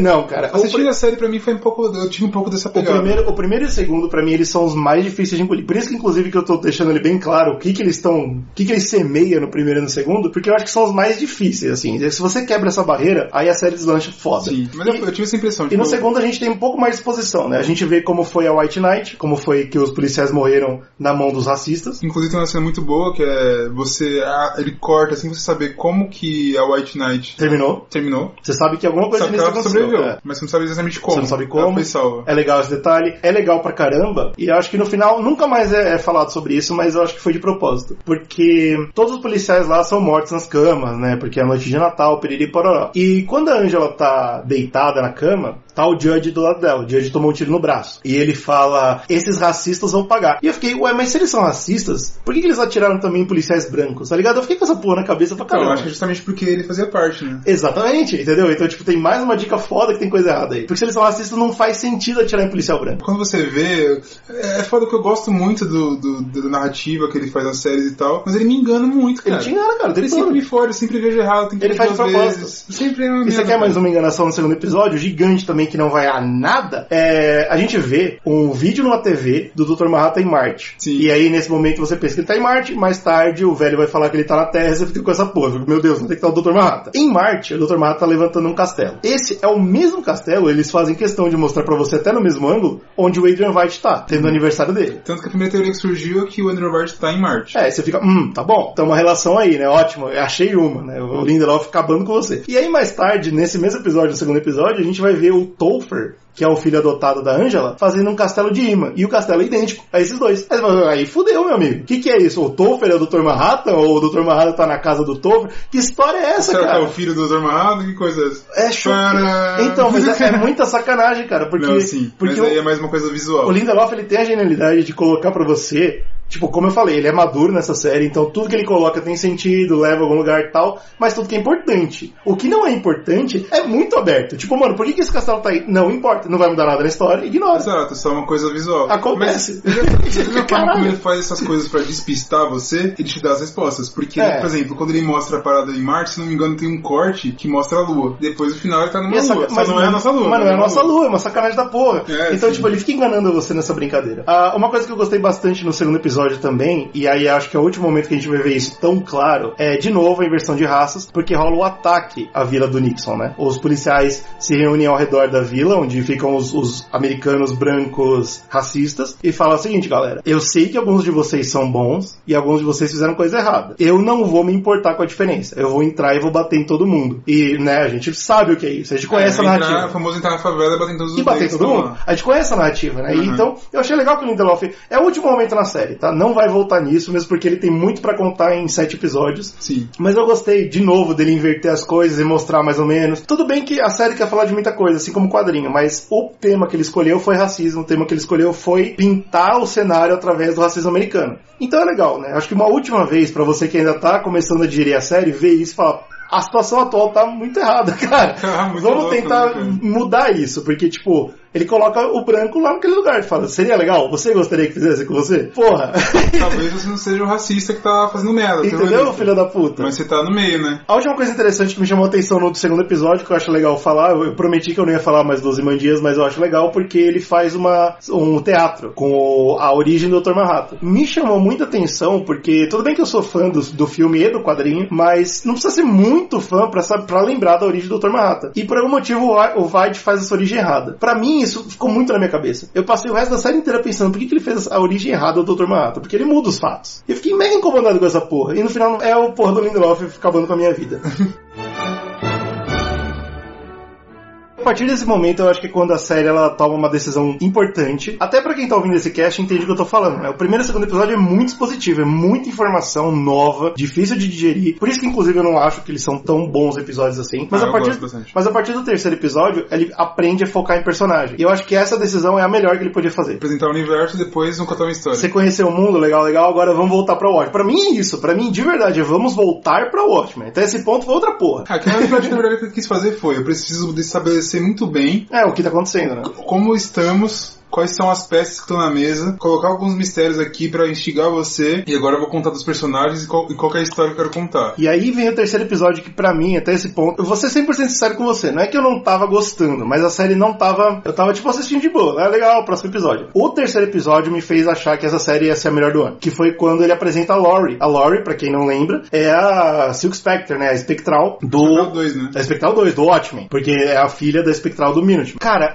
esse episódio, assim, ele é genial em muitos sentidos. Primeiro porque ele, ele- a, a narrativa dele é aberta dentro de uma piada que ela tá contando pro Dr. Manhattan, né? A gente descobre que existem essas, essas cabines que você manda uma mensagem pra Marte. E ela tá falando com o Dr. Manhattan. E é muito louco porque a Espectral, ela vai trazer de novo esse Parece muito você falando com Deus, né? é, falando com Deus. É, é uma- é Obviamente, basicamente uma é uma igreja. oração, né? É basicamente uma igreja. E, e a Espectral ela vai trazer muito esse, esse tema de herança muito forte, porque a gente sabe que a Espectral é uma personagem muito complicada, que eu acho que o Alan Moore ele teve... Eu não sei se ele teve dificuldade de escrever ela, mas assim, ela até no quadrinho, ela, ela não tá bem especificada, porque é foda você des- escrever o personagem que ela é fruto de um estupro, que na verdade se tornou um amor. É uma coisa muito bizarra. É, é bizarro porque, assim, no no quadrinho, é, todos os personagens têm um arco, né? Sim. O arco dela específico é descobrir a herança dela, é o demais de herança, até Exato. saber quem é pai dela que ela não conheceu. Exatamente. E aí ela descobre que o pai dela era o, era o comediante que a gente vê que morre no começo, que ela foi, nasceu de um, de um estupro e tal, ela fala pra mãe. Então, tipo assim, ela é um personagem complexo. Ela nesse não, sentido, ela não né? nasceu do estupro, né? Porque o estupro não chegou ao fim, porque graças ao Justiça Capuzada ele não conseguiu estuprar a Laurie, É, a mãe da ela nasceu Ah. Laurie. É. do estupro. Ela nasceu depois? Ela nasceu depois, porque o Justiça Capuzada para o estupro. Entendi. E aí depois, a Espectral, mesmo tendo sido tentativa de estuprar, ela se apaixona pelo comediante, transa com ele e nasce a Laurie. Então tem uma complicação Foda, muito que é grande. muito complexo, né? Você depois disso tudo. Como que você E é entende, né, engraçado que a cara? Laurie, né, é, né,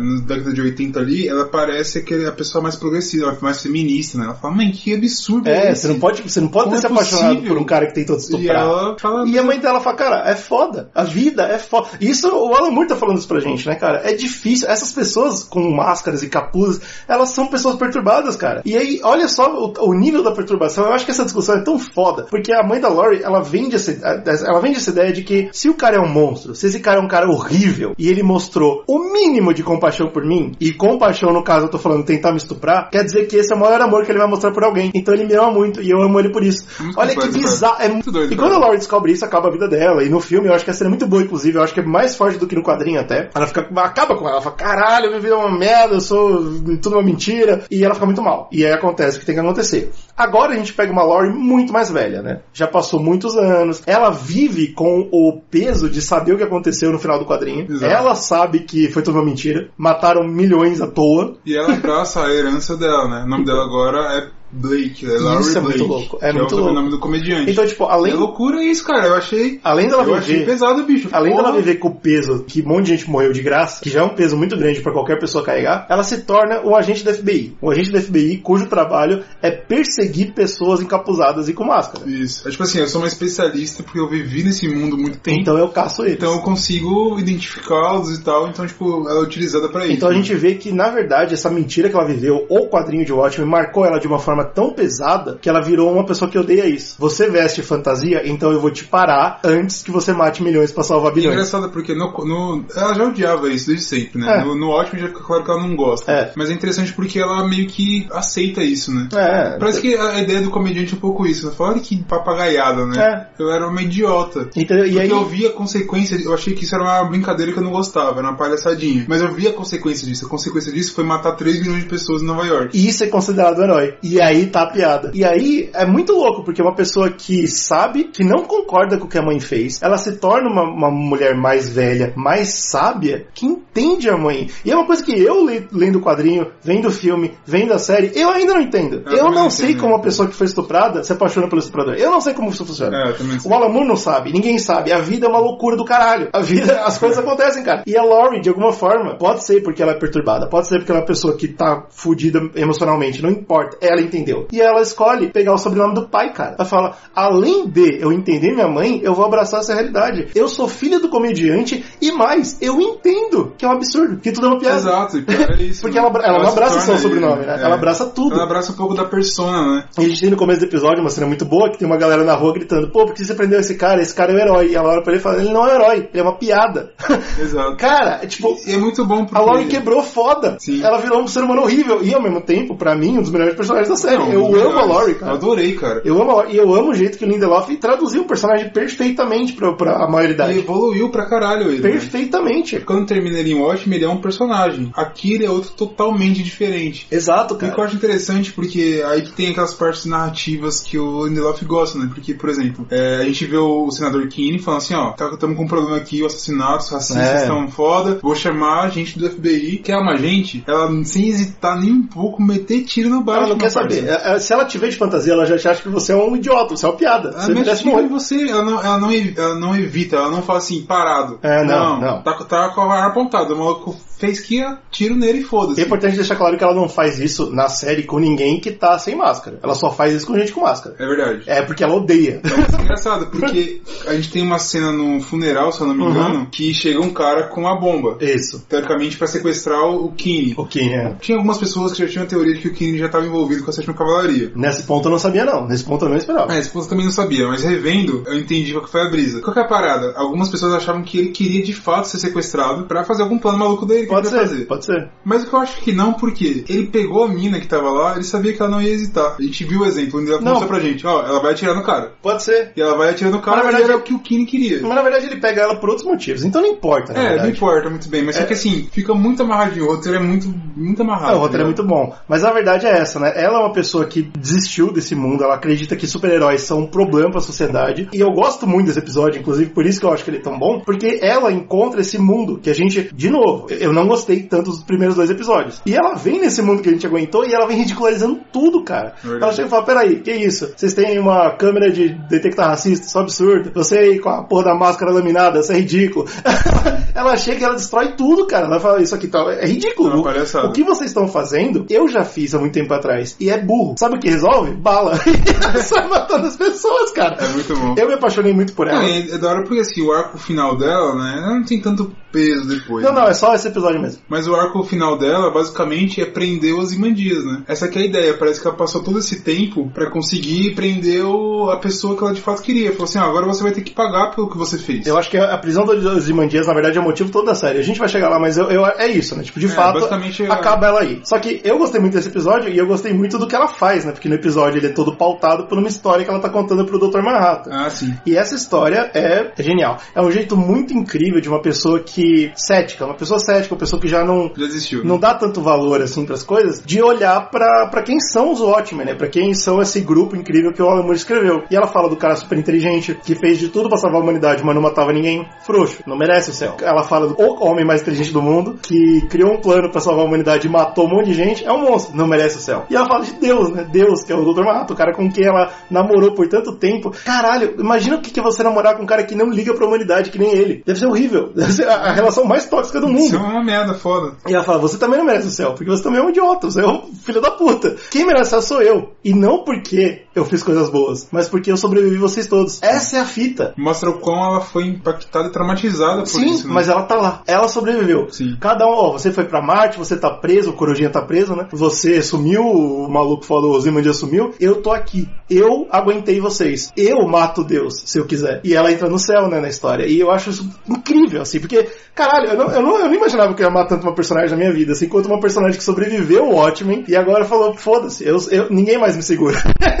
Eu acho muito bonito. eu passei porque- por todo o mal do mundo. Além do Watchmen, você, não sei, a gente que gosta de criar história, jogar RPG e coisa assim, além do Watchmen, você pensa todos aqueles personagens e fala assim, mano, o último que você vai pensar pra escrever uma história É a Lori. é, a Lore. É a última, é a última. Mas, A evolução dela é gigante, cara. o Lindelof, ele teve esse, esse, esse carinho de falar, É. mano, essa é a personagem que eu vou escrever. Essa mina sofreu muito, cara. Uma história muito incrível, vou transformar ela em... Ela é mais leftovers ali, né, Ela é mais leftover, sem dúvida nenhuma. É, mais leftovers. E além de, além, olha que triste, né, cara? Além dela ter pego o sobrenome do pai que estuprou a mãe, ela ainda carrega com ela um vibrador gigante azul da relação mais tóxica que ela viveu na vida dela. Sim. Tipo, é, é horrível, cara. Ela carrega todos esses estigmas pro resto da vida dela. Ela é uma combinação de todos os traumas que ela sofreu. E aí eu acho que é muito louco, porque a Lori, ela tem uma visão incrível que. Agora sim, eu vou explicar por que que eu tava falando o tempo todo. Todo mundo que usa máscara é maluco. Não confie nas pessoas de máscara. Ela fala isso, inclusive. Ela concorda e a gente vê pela Lori que ela é uma pessoa doente. Mas quando ela senta junto com a Angela, ela fala uma coisa importante. Ela fala: quem usa máscara, usa máscara pra fazer justiça porque sofreu uma injustiça. E ela deixa isso no ar. Eu acredito que isso vai ser muito importante pra gente É. no sexto Eu episódio. acho que isso é importante pro caso específico da Angela e tal. É. Não no geral. Também não, porque a Angela é uma maluca foda.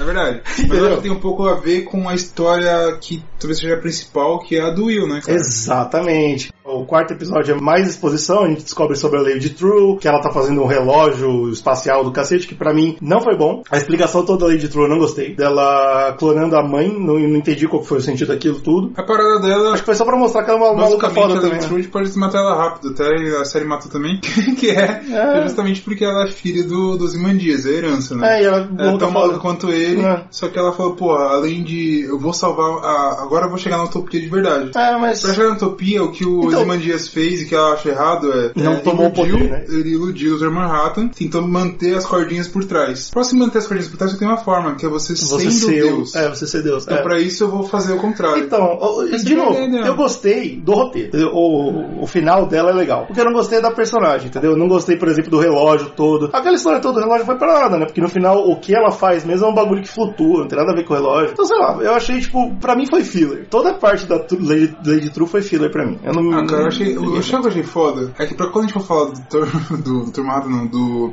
Ozymandias, É. eles mostram a porra da, da, da- da estátua dele, cara. É, não, tudo bem. Isso é, é, mal- é loucura, O cara. Ozymandias é Cara, os incrível. caras são loucura. A gente vai chegar... O Ozymandias, por incrível que pareça, vai ser a última discussão. Mas né? é, a gente vai falar no final. Vamos É. falar do, do quinto episódio, que é o melhor. Não, o quinto episódio não é o melhor, é Não, o sexto. é o sexto, como assim? Mas o quinto episódio é importante porque depois de tanta exposição, chega, pelo amor de Deus, eu queria. Nesse ponto eu só tava querendo mais coisa como terceiro. Falei, pô, me dá mais personagem. E o quinto episódio vem com o episódio Ah, sim. do luto inglês, cara. Sim. O episódio do cara que a gente não sabia o quanto a gente queria saber dele. né? Exatamente. E ele vem e mostra pra gente que ele é um sobrevivente do ataque da Lula, né, cara? Ele É, tava lá. Exatamente. Ele Ele. tem duas coisas, né? Ele era um daqueles é, religiosos. Ele é testemunho Eu acho de que- Jeová, é, mano. Testemunho de Jeová. E ele chegava no. pra informar sobre o apocalipse que estava chegando. né? Pois é. Tinha aquele negócio do, do relógio do fim do mundo, um minuto, Ah, tava na guerra merda. nuclear, guerra nuclear. E o que é interessante também, que eu acho que a série. Assim, é claro, se você for um pouco mais a fundo, né? Porque ele não tava em Nova York, tava em New Jersey, É. ou seja, tava do lado. Próximo. E morreu a galera, geral, Morreu todo cara. mundo, cara, ao redor dele. Isso mostra uma coisa, porque, tipo, uma coisa não fica tão clara. Como que as pessoas morreram no Watchmen? Foram esmagadas pelo bicho? É, então. Nunca pegaram. Na No, verdade, no filme é mais claro. Bomba, foda-se. Exato, É. e- mas aí a, a série deixa isso claro. E eles, inclusive, reproduzem isso que eu achei maravilhoso. Pois é. Porra, ver aquilo em audiovisual foi incrível. Eles reproduzem isso, que é justamente uma bomba sônica, sei É lá. uma bomba sônica, tipo Quando isso. cai, tinha uma parada assim que fode geral. Derrete E ele seu não, cérebro. E ele não morre porque ele tava numa casa espelhos. Pois é. Isso torna ele ser o Mr. o Mr. Glass. É engraçado porque acontece justamente no momento de maior trauma dele, que é quando ele fica a maior vergonha que ele passa Pois na vida é. e tal. Então, tipo, isso tudo combina numa parada muito doida, cara. Então, Porque ele é ele- um cara totalmente perturbado. Exato. Ele tem um boné com um negocinho espelhado, ele usa máscara espelhada. Ele é- ele é maluco. Ele tem muito medo de aquilo acontecer de novo. De novo, um super-herói que usa máscara e é uma pessoa perturbada. Uma Exato, pessoa que você e aí não a deve mulher confiar. dele fala assim, mano, demorou, sei lá, seis anos pra você acreditar que eu não ia sair levando suas roupas. É, tipo, Você ah, fica, tá maluco, uau, foda. cara, esse cara é muito E eu perturbado. achei muito legal, porque a gente vê a consequência direta do que foi o plano dos Imandias, né? Tipo, olha, acabou com a vida desse cara. Além de todo mundo que ele matou, né? Exato. As pessoas que sobreviveram, acabou com a Elas vida estão das pessoas. fodidas. Inclusive passam. Tem uma coisa também que fala de herança de novo, que é um- quando ele tá no grupinho da galera lá que tá traumatizada com isso. Pois é. Tem um cara que fala, ó, eu não tive trauma nenhum. Eu não tava estava lá, é. Mas meus pais estavam. E só por isso eu tenho medo. Engraçado que você fala, ah, será que tem alguma herança genética, inclusive? Que Deve possa ter, alguma cara. parada? Faz sentido com a, a, a história do Will e da, da Anja Total. Pois é. A gente tem então esse personagem que é maluco foda, que ele é todo. Né, pô, é o cara que usa papel alumínio na cabeça. Tenho certeza absoluta que, que o Pete foi assim, cara, eu quero mostrar um. A gente tá falando de máscara, de coisa assim, eu quero mostrar um doido que usa o bagulho espelhado na cabeça. Ah, tem que ser, tem que ter. E eles fizeram toda uma história pra tipo, ter uma desculpa pra isso e foi Então, E incrível. ficou muito boa. E aí no final desse episódio a gente tem a exposição final, né? Tipo, uma coisa que eu, eu não esperava que fosse ter tão cedo na, aven- na aventura, mas é que ele tinha tanto pra falar, né? Exato. Eu Já explico, é isso que é bom, né? Eu já começo a dar algumas respostas. Ele já pra solta você. tudo já pra você. É. Ó, o Judge era do- da Sétima Cavalaria, o Kini também é. A gente tá fazendo essa parada primeiro porque a gente é racista mesmo. E aí mostra uma fita, cara. um- uma gravação do Adrian falando pro próximo presidente, né? Pro Redford. Fui eu que te coloquei aí. Eu te coloquei aí e eu soltei essa lula e foi uma coisa que eu inventei pra não ter guerra nuclear. Aí essa é a desculpa de alguém que não leu o quadrinho, tá ligado? Tipo, ah, então pronto, tá explicado, agora entendi. Mas não é, não dá. Não, é o suficiente. Mas é alguma coisa. Mas o que me incomodou foi pensar como que um cara inteligente como o Adrian ia fazer um vídeo assim que poderia cair na mão de pessoas erradas, tá ligado? Eu fiquei muito incomodado com essa porra, cara. Esse pra mim foi um problema na série, de É verdade. porque o que acontece, eu acho que é justamente a frustração do Adrian. Ele faz o vídeo pro cara, acreditando que o cara ia pegar aqueles primeiros passos dele, dar continuidade e, tipo, ele vai ser meu conselheiro agora. Sim, aí tipo, sei E lá, não é o que acontece. destruiu Depois- o vídeo, sei lá. Eu... Ah, não sei se ia destruir o vídeo, mas tipo assim, mano. Entendeu? você- Só o fato de ter você essa é conselheiro prova. do cara, o cara vai me levar pra lá. Aí eu vou cuidar. É, Isso não vai puta. cair em mãos erradas. Só Sei que lá, não, eu. o cara só pega, assiste o vídeo e fala, ó, valeu aí, Legal. amigão, guarda aqui e ignora ele. É, Então, tipo, o que ele esperava acontece em partes, mas não tudo. pode ser, pode ser que Eu acho seja que é isso. um pouco dessa pegada. tá Mas eu ligado? gostei muito, eu gostei muito de ver o Luke Inglês assim, ele chocado. Pô, o ator tá, tá fazendo um ótimo trabalho, né, cara? Ele, Ele é fica, incrível. ele fica, puta merda, nada real. É muito bom que ele repete várias vezes a frase, né? O que que é verdade? Exato. Eu, eu não sei o que é verdade mais. Então daqui pra frente, foda-se, eu, eu não tô nem aí. E ele só vai voltar mesmo no último episódio, né? E é o que eu acho foda também dele, especificamente, que qual que é o superpoder dele? Eles têm superpoder entre aspas, né? Hum. O dele, especificamente... É ler as pessoas. É ler as pessoas. É isso que ele faz. Então ele, ele é um detector de mentiras ambulante porque mentiram pra ele. Então, Exatamente, é. Ele tem um trauma que ele ficou muito chocado, cara. É, Ele falou, é Caralho, isso. irmão, ninguém vai mentir pra mim agora.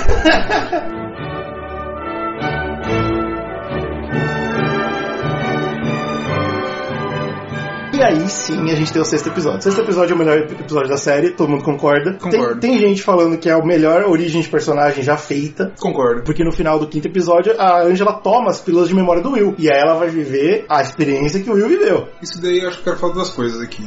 Eu acho que assim, a gente tem que bater palma, entendeu? A gente tem que bater palma. Por Quando você se propõe a fazer alguma coisa, você tem que ter alguma saída criativa de como você vai mostrar aquilo. É claro. O cara se propôs em falar sobre herança, que é um tema difícil pra caralho. E ele tem essa saída das pílulas que encaixa total com o Watchmen. 100%. E depois é con- contextualizado com a Lady True, que o GG não gostou e tal. Ele contextualiza com tudo isso. E, cara, ela revivendo a herança. Porque, mano, ela tá batendo. O cara falando, irmão, você tem que entender. Você não pode esquecer o que aconteceu. A sua herança, Eu a tô sua falando isso herança, a série a sua herança. toda, a série toda. E ela revive passo a passo. E, cara, tem uns momentos que é muito bom quando o cara não é mais ele, é ela. É. E ela tá assim, é isso, irmão, foda-se, parceiro. Vamos pra cima. Eu tô igual ela, só É. isso, cara. Eu consegui entender. Eu acho que o Quem Lindelof... é esse Will? E, e Lindelof, é, é importante deixar isso claro, porque eu acho que importa pra tudo isso. Ele é branco, cara. Ele não é a pessoa perfeita pra falar de racismo. Não é. Mas ele conseguiu, sei lá eu como, cara. Isso é genialidade. Colocou a gente na pele de um delegado negro. Ele, ele conseguiu fazer isso. Exato. Com, obviamente, com o plano da, da pílula, então a gente tem um episódio todo surreal, então tem momentos de memória que cruzam. Ele faz a, a brincadeira Birdman, né, de fazer é, cenas bem longas, marcadas por jazz. Então ele tem toda essa. Sim. Tipo, a direção da cena é perfeita, a direção do episódio é perfeita, pra conseguir te colocar nos pés de uma pessoa que viveu o racismo e que escolheu fazer uma coisa. E não é uma coisa qualquer, entendeu? Então por isso que eu falei tanto da Laurie, né, quando a Laurie fala que quem usa máscara não é só louco foda. Tem gente que usa máscara pra fazer justiça por alguma injustiça que sofreu. E a gente tem o Will, que é um cara que. Talvez seja viu- o único desses, né? É Provavelmente o único. Eu acho que o único herói, inclusive o primeiro, que colocou a máscara não porque ele é maluco, foda. Tudo bem que ele sofreu um trauma gigante, é verdade. Mas ele não é maluco, ele não é um cara que, tipo, ele tem problema de identidade. Ele sabe muito bem quem ele é, só que ele não pode ser quem ele é. Esse é o ponto. É, Eu acho que esse aqui é, acho que é isso que define. Ele não tem problema de identidade. As Não tem. pessoas Todo- têm problema com a identidade dele. Exato, exatamente. Isso é muito lindo, E cara. todos os outros heróis até esse ponto, todos têm problema com identidade. Todos têm problema com o que eles são, qual é o objetivo deles na vida, qual É a aquele posição negócio, deles. sabe o que eu achei muito foda, cara? Desse, dele ser negro, assim, eu achei muito bom tudo isso, cara. Não, não tem o que falar, Porque né, a cara? ideia dos heróis, a ridicularização que vem desde os quadrinhos são, mano, a galera branca É. que tem dinheiro e tá com um problema de, ah, não sei o que eu faço, não sei quem eu sou, então eu vou pegar, vou pôr uma roupa bater Fazer de vagabundo. justiça. é. No caso dele, não. Não, cara, É não. uma não. resposta direta. O Hugo Gibi, ele nu- nunca deixou claro que esse, que esse personagem era negro, Eu né? acho que o Alan Moore nem quis trabalhar muito Nem isso. quis trabalhar Não era o isso. objetivo dele. É meio que um retcon, assim. A É. única coisa que ele coloca nos personagens que a gente tem ideia é que ele é um cara extremamente justo e, E ele que é um ninguém cara... sabe a origem dele. Ninguém sabe a ele origem deixa dele, claro exato. isso. Ninguém sabe a origem dele, ele é um cara extremamente justo, ele deu origem aos heróis. Uhum, ele foi o primeiro. Parece que ele tem algum segredo sexual. Pronto. Tudo isso o- o Lindelof respeita. E não só isso, ele dá uma história incrível pra Não, ele, isso. fa- ele faz a melhor origem que eu já vi, assim, em muito tempo. Eu, eu não vou falar que é a melhor origem que eu já vi, porque eu não tenho certeza. Mas é a melhor que eu consigo me Eu vou lembrar. falar, "Ah, porque eu sou humano, eu falho. Eu falo mesmo, foda-se. É- e cara, assim, é, é incrível, cara. a roupa, a indumentária dele é uma coisa muito incrível. É muito porque importante. É quase como se fosse o oposto da Ku Klux Klan, né? Porque ele tem o mesmo, o mesmo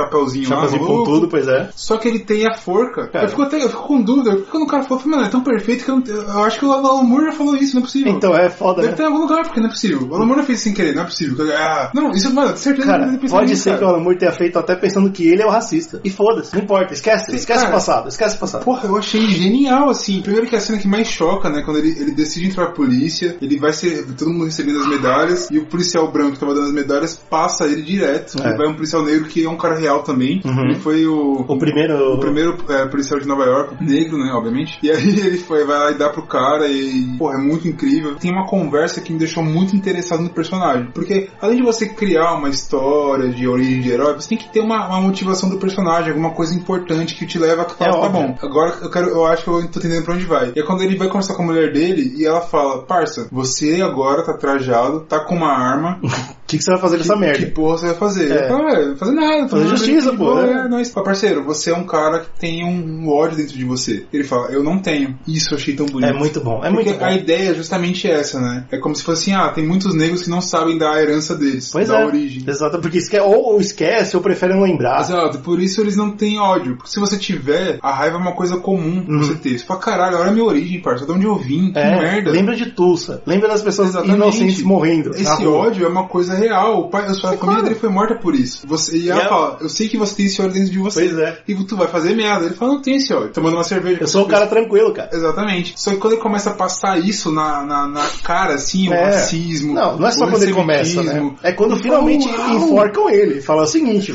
Mas você é antes ele um já negro. tava assim, né? Ele fala, É. caralho, o bagulho tá incrível aqui, o que tá acontecendo? É. E quando enforcam ele, cara, essa simbologia é foda, porque ele tá saindo enforcado, parceiro. Acabou, cara. Com um bagulho aqui, os caras Tá Pela cortam- própria força policial. Não Exato. existe justiça no mundo. Alguém precisa fazer. E aí que tá, é quando ele, ele pega o sobrenome, já pegou, né, o sobrenome do herói dele e fala, infelizmente, não é a justiça, eu não consigo confiar Eu não na consigo justiça. mais confiar na justiça. Porque no filme que a gente vê no primeiro episódio, é um cara encapuzado que tira, Que tira o, capuz o capuz, e fala, é. confie na justiça. É. Ele faz o contrário, ele põe o capuz Fala, não dá. e vai fazer aquela cena bem clássica, né, que quando É. o herói ele vai num beco, encontra os caras lá E e, regaça. E é muito, agre- muito violento. E é muito bem filmado. Muito violento, cara, muito incrível. Agora fica assim, uau, que incrível. Porque é uma- Valeu aí, vai Porque é embora. uma coisa importante também, que o Alan Moore colocou bastante e o hum, Zack Snyder não respeitou, é que eles são só pessoas, né? Então eles apanham também de volta, eles não são perfeitos, eles não são mestres do combate. Exato. Toda vez que, o, que ele dá uma porrada, ele toma uma porrada e tal. Quando E- ele é violento, o negócio é bem violento. mas ele tá tão Uau. puto, né, que ninguém vai segurar ele. Ele é um ódio incrível. E ele chega em casa, olha pra esposa e fala: Eu tô muito puto. Melhor Eu tava escondendo ela. Exato, e o legal é porque ela meio que se sente orgulhosa, inclusive até motiva ele. Sim, a ela fala: continuar. Você vai conseguir justiça com esse gorro. Exato, ele falou, é isso mesmo, cara. Você é isso, você é isso. Você, Você, tem que esse ser isso, né? Os brancos só vão aceitar você dando justiça se você for um deles. Então a gente vai ter que te maquiar como um cara branco. Então não é que ele não sabe a identidade dele, mas é que ele é forçado a viver uma outra identidade. A gente vai ver isso também nos Minutemen, né? Que é um grupo basicamente só de heróis brancos. Eu nunca tinha per- parado pra Também não, perceber cara. isso. Tá. Você vê como é foda, né? Tamanho o racismo dentro da nossa sociedade, eu não percebi que o Minuteman e o Watchmen era só gente branca. Eu também nunca percebi isso. cara. Até ele me apontar e e jogar Até na a minha menina cara. falou, olha que engraçado. Você vê que curioso, seu filho da puta. E esse caralho, parça, você fica, uau, é isso. Parabéns, cara. Pois é. É muito bom porque ele se utiliza do preto e branco e faz muito sentido esteticamente, tal, É, pra mostrar. sim. Mas também tem até uma coisa filosófica, né? Que a Que é justiça é preto isso, e branco. cara. Não é só justiça. Não. Além de ser justiça, também é a ideia do preto contra o branco. É, é a realidade, né? o O todo. racismo. Ela parece e fala, caralho, tá tudo, meu Deus, como o cara é gênio, que porra é essa? É, é genial. Esse episódio Assim, é incrível. é muito incrível tudo isso e a forma dele se perder, isso que é engraçado, porque ele vira quase como se fosse um objeto sexual, né? O cara branco rico chega e fala, Claro. sou um herói, eu tenho um time, faz parte, eu sei que você é truta dele. Você é o primeiro super-herói. Exato, vem com a, vem a gente comigo. quer muito te quer, só que você vai ter que manter o, o- o capuz o Exato. tempo todo. E é engraçado porque isso também tem uma coisa bem clara, né? Aquele negócio de vamos pegar o negro pra transformar ele numa coisa exótica. Então, mas não, aí Tanto nesse caso porque acho que não ele fala, encaixa. Só eu posso ver você É, então, assim. talvez pra ele, mas não pro visual total da coisa. Não, entendeu? não. As É pessoas mais- continuam achando que ele é branco. Exato, é só pra ele. Ele fala assim, só eu posso te ver, ele acha isso incrível. O cara fala assim, mano, eu tô com os caras, que é o Ciclope, né, que vira É. é. sétima da cavalaria, que é toda a mesma parada. Fala, parceiro, eu tô com os caras aqui, eu vou pegar e falar, pô, relaxa, fala aí, vamos fazer um sexo. Esses negócio. problemas de negro Você a gente fala- não Ele resolve. fala, mano, como assim, Que filha parceiro? da puta, né, cara? E, e o mais engraçado é que ele fala, mano, é tão exótico, é tão incrível que eu quero ter isso só pra mim, Só- é. mas é escondido e tal. É, tipo, é foda, né? E ele meio que cede um pouco pra isso. É Ele claro que ele cede, porque não tem. paixão, né, cara? É isso. Não, também. não só a paixão, claro que isso é importante, mas também tem a questão de que que, que adianta, né? Ele chegar e falar, ah, eu sou negro, e ele é expulso do mínimo e nada, nada Nada resolvido. Tá resolvido, exatamente. Então, tipo, ele, ele entende que ele tem que viver com o Mas, capuz. mas, cara, a frase dele falando assim: Ah, infelizmente isso aí você vai ter que resolver sozinho. É. É muito pesado. Então, é, mas ele entende que ele tem que resolver com o capuz. Inclusive, ele faz isso, né? Quando ele descobre onde tá o Ciclope, que ele, que ele fala, pô, legal, preciso invadir aqui, ele chama os Minutemen, os Minutemen abandonam ele, ele bota o capuz, né? Ele não vai resolver sem capuz. Pô, essa cena é muito forte. E é interessante porque nesse caso ele nem tá querendo esconder a identidade. Ele podia parecer como um homem negro, só que o capuz ele começou a significar mais que isso, né? Passa a ser o, o ideal da justiça, muito maior do que qualquer Will Reeves vai ser na vida dele. E funciona, e funciona porque além de gerar os Minutemen, pô, a, a ideia do capuz fica pra sempre, né? Né? Exato. Dá pra ver que nos Estados Unidos é o super-herói que é o super-homem. Exato. Ele é o super-homem. E daí todas as referências ao super-homem estão explicadas. Sim, é o primeiro super-herói que deu origem a tudo e tal, etc. O que eu acho interessante também é que quando ele chega lá, a série te apresenta aquele mesmerismo, né? Que é uma ideia Pois de é. tentar manipular as massas negras. Adivinha só ser mais uma coisa que não vai pra lugar nenhum? Ah, é, é, é a explicação de como que o próprio Reeves consegue matar o Judge. E só. E, é- e é uma forma de, eu não sei, pra mim ficou aquela imagem de como eles sempre estão buscando alguma forma de tentar Provar que o fazer os negro é negros- inferior. Exatamente. Ou Porque- fazer com que eles se destruam. É, porque o negro não é inferior. E eu acho e aí, interessante, porque eles fazem isso aonde? No cinema. É, no então. mesmerismo eles se matam. Não, mas tal, é interessante etc. porque o, o racismo Eu ele achei tem esse pesado problema, né? isso. O, o pro- problema principal do racismo é que não tem nada pra basear o racismo. O racismo tá errado, ponto. Não tem escapatória. É, não tem. E aí o branco ele tem que procurar algum jeito de provar que ele tá certo. A gente sabe que na história dos Estados Unidos não tem mesmerismo. O que tem é cocaína, crack. no A gente já caso, né? falou um pouco da história da cocaína também. quando A gente já falou bastante aqui sobre no, isso. no podcast que eles espalharam drogas nas comunidades negras pra aumentar o índice de violência e assim provar que o negro é inferior. É, É, tipo assim, vão aumentar que eles trabalhem mais, vão dar cocaína. Isso. Ih, deu ruim. É. Agora eles são. Ah, mas porque eles são negros, né? São violentos. Brancos sabem usar cocaína, eles Entendeu? não sabem. Então, tipo, É sempre é isso, isso, é né? isso o mesmerismo, né? É o branco tentando provar que ele tá certo Mas eu gostei, absurdamente. assim, eu gostei do símbolo de ser no cinema, que é um negócio de cultura, de fala assim, Claro. ó, é importante a gente ter. é, essa série é importante. Uhum. É importante a gente ter, não ter o controle das massas por através da cultura que a gente produz e tal, de ser uma coisa racista. Tipo, imagina você fazer uma série falando essas coisas que eles acham que são, por exemplo. Pois é. Isso pode fazer com que o próprio negro odeie o negro, tá Mas ligado? é, é incrível, Eu acho assim. que tem um pouco disso, é um não sei. episódio inacreditável, mesmo que você. É que é, é impossível falar pra uma pessoa só ver esse episódio sem ver o resto da série. né? Mas mesmo que você não goste da série, é indiscutível que esse episódio é muito importante por diversos motivos. Então, obviamente, é o, é o melhor pra gente. O sétimo episódio, ele vem com mais explicação. A gente descobre que realmente, né, sabe-se que o Dr. Manhattan tá no mundo. A Lady Tron é uma pessoa que sabe disso. A Dr. Manhattan tá no mundo, a gente tá querendo achar ele, a gente tá querendo capturar ele. E aí a Lady Tron solta um monte de bosta, falando que clonou a mãe, que tá com, que é a filha dos mandias, e nada disso me importou.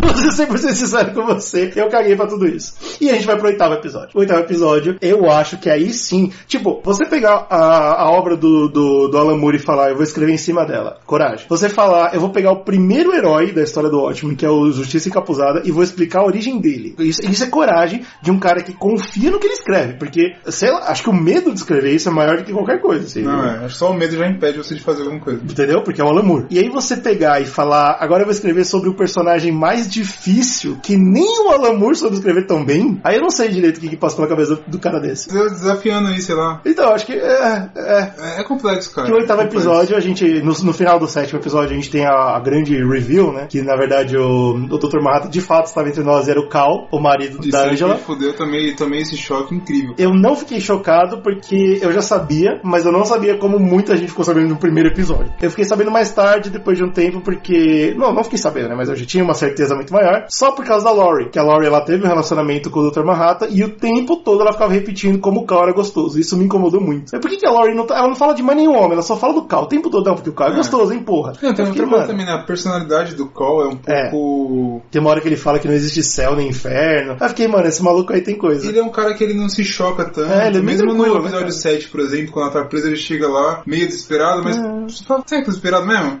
Ele fala assim, ó, não dá pra ver lá não. Ele, tá "Não, bom." Tá bom. Tem as coisas assim, né?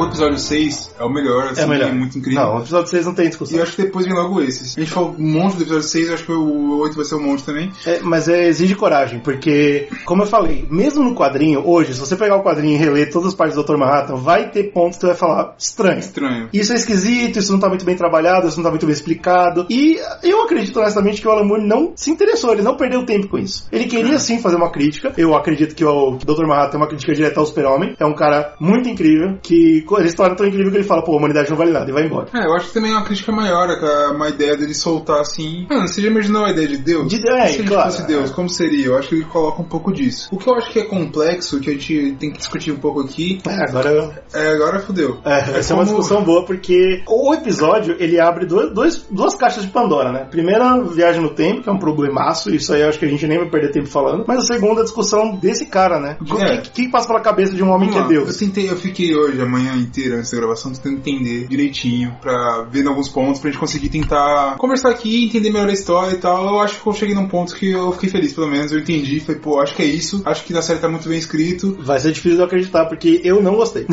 E no quad- no quadrinho ainda, eu acho que, pra ser polêmico, eu achei que a série tá um pouco melhor escrita do que no quadrinho nesse sentido do Dr. Manhattan especificamente. Eu aceito completamente. Eu não acho que é polêmico, porque como eu falei, se você abrir o quadrinho hoje, você vai entender o que a gente tá falando. É o complexo. Dr. Manhattan tá esquisito. É, tem coisas, mas enfim, qual que é a parada? O Dr. Manhattan, ele é um ser humano. É isso. Consegue, depois que ele ganha os poderes dele, a, a princípio, ele consegue v- ver o tempo de maneira que não é linear como a gente vê. Pois é. Ele vive tudo ao mesmo tempo. Ao- A, todo tempo ele tá sentindo tudo. Isso não quer dizer que ele tenha poder pra mudar o futuro. Pois é. Ou mudar as coisas. Só quer dizer que ele vive tudo. Ou seja, eu tô aqui, eu sou virando Dr. Manhattan agora. Bem. Daqui a uma hora eu vou fazer arroz. Eu sei que eu vou fazer arroz. Pronto, é isso. Só. Mas isso não quer dizer que pra eu saber que eu vou fazer arroz, eu não vou fazer arroz. Nem- Eu não mudei. é. Isso que vai acontecer. É tipo, a coisa tá determinada. Tudo tá determinado. Não é à toa que ele vive todos os tempos ao mesmo tempo. É agora que eu preciso entrar pra falar que tá tudo determinado de acordo com ele. É Só isso que eu quero deixar claro. É, isso foi uma discussão que a gente teve e não chegou a conclusão nenhuma, mas É. assim, a ideia é que independente, ele, con- ele não consegue ver o futuro da humanidade. Ele Não. vê as coisas dele. Exato. Ele vive tudo ao mesmo tempo. É, por isso que eu tô falando, de acordo com ele. Ponto. Exatamente. Então ele sabe que ele vai fazer tal coisa, ou que ele vai fazer uma coisa perto dele, dele, e é isso. Ele sabe porque ele já ele está vivendo todos os momentos ao mesmo tempo. É isso que ele fala, é isso que quê. É isso né? que ele fala, é, Essa a isso ideia. que dá a entender. E se não for assim, não faz sentido a gente ver o quadrinho na série nem porra nenhuma, porque aí vai pro caralho. A gente Pra tem mim que não ver. faz Então, sentido se for assim. Tem que ser assim pra ver. Se não tem Também outro jeito. se for assim, acaba o sentido do quadrinho. Então calma.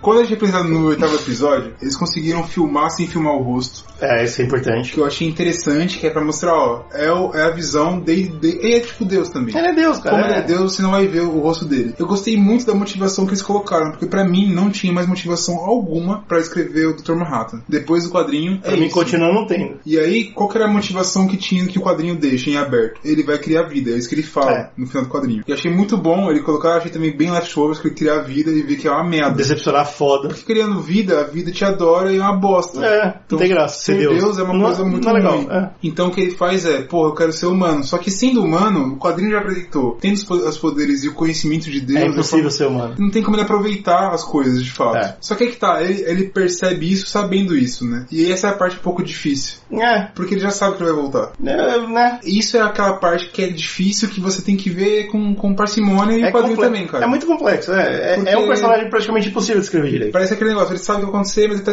descobrindo e é, é confuso. Mas enfim, eu achei muito legal porque ele chega a conversa, como é escrito, tendo essa premissa que a gente falou, né? Essa base do quadrinho de como que o personagem é, se comporta. é Enxerga o mundo, né? Interessante também, porque ele tem uma outra visão política, né? O Vietnã virou um. é, de- Deidifica ele, tipo, ele é um Sim, deus. Ele se torna um Ele deus. veio aqui e destruiu a gente. então E não por acaso. né? E a gente acha que ele é o Deus do Salvador. Uhum. Que é a mesma. Não cristianismo, mas é sei lá. Deus veio, fez arco de Noé, afun- ma- matou geral, Todo mundo expulsou, Então, ama ele. expulsou o ser humano do. do, do "Ah, vocês comeram a maçã, expulsou, foda-se. E a gente ama ele. É, tipo E a né? gente isso. é. fala assim, pô, você. É, é que a gente fez alguma coisa errada, por isso É. ele ficou chateado. Então, porque o ser humano Mas tem volte a isso me mesmo, amar, né? volte a me amar. A gente tem isso de se jogar Cara, pra baixo. Eu achei isso muito maluco, cara. Achei É. isso muito incrível. E a conversa que eles têm, ela fala, ah, então você é turma, você cria vida. Eu falo, crio, cria uma vida, traz o ovo. É, É. uma outra coisa muito. Eu adoro esses roteiros. Sabe, É, então. que eu, adoro, eu adoro ciclos, cara. Eu É, adoro. então, porque o ovo é o símbolo do ciclo. É, Total, né? total. Então, e é a claro forma que que você ele gostou. faz, ele é o símbolo do quem veio primeiro, a vida, né, tá ligado? Tem tudo isso a ver. E aí, esse que, é o, esse que é o negócio, né, cara? Porque assim, o episódio é muito bom, como o Bruno falou. Eu acho que ele trata uma coisa que o Alan Moore não,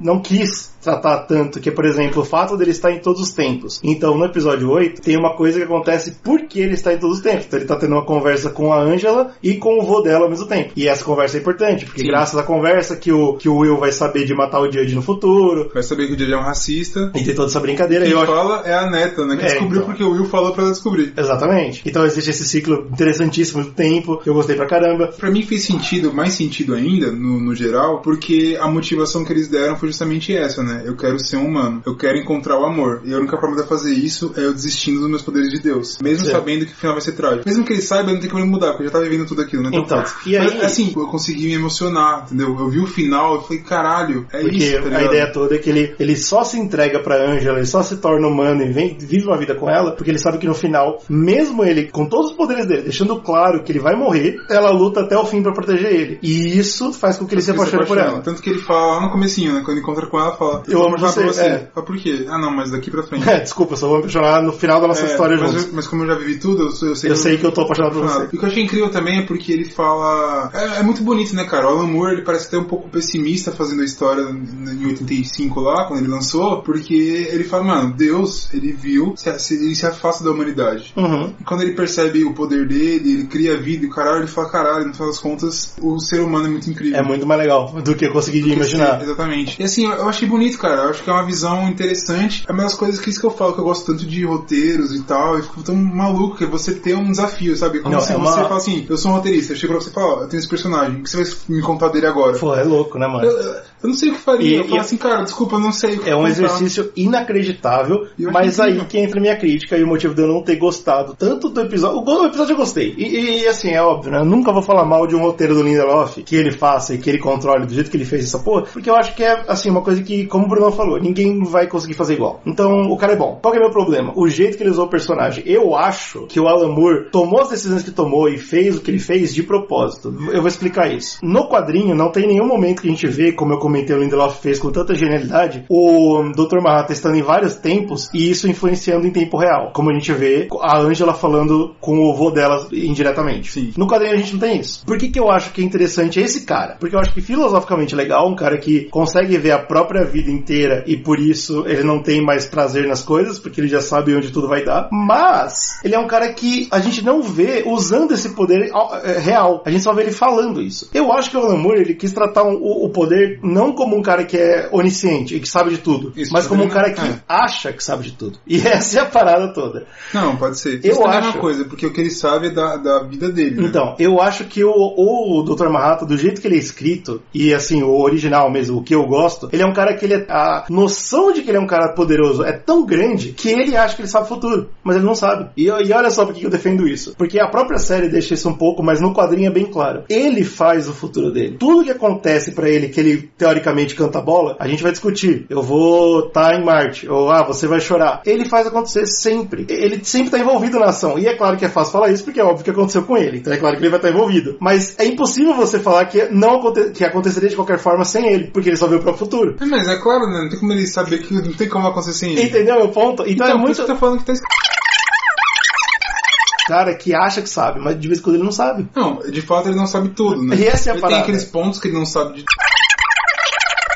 É porque assim, o que- uma frase que ele fala no quadrinho, e que eu acho que corrobora pra minha tese, não pra sua, Uhum. é o fato que ele fala assim, bro- é, quando ele começa a discutir com a Laurie, que é Sim. parecido com o que tem na discussão e tal, pode ver que esse negócio, ah, ele causou alguma coisa e tal. Exato. E ele fala a frase que ele fala o seguinte, eu não consigo mudar o futuro, não sei se eu vou mudar o futuro, uma parada assim, a parada é que todos nós estamos sendo como se fossem puppets, controlados. É, todos nós. A única diferença é que eu vejo meu puppet. Eu enxergo Ou seja, a corda, mas eu ele tô não- sendo controlado. Ele não tem o poder. Mas eu enxergo a corda. Mas pra mim, Esse é o ponto. pra Essa é mim, a frase que eu lembro coloca. isso é mania de grandeza de um cara que acha que ele é melhor pode, que os ser, outros. pode ser que ele esteja mentindo, inclusive. Pode ser Tudo bem. também. Mas assim.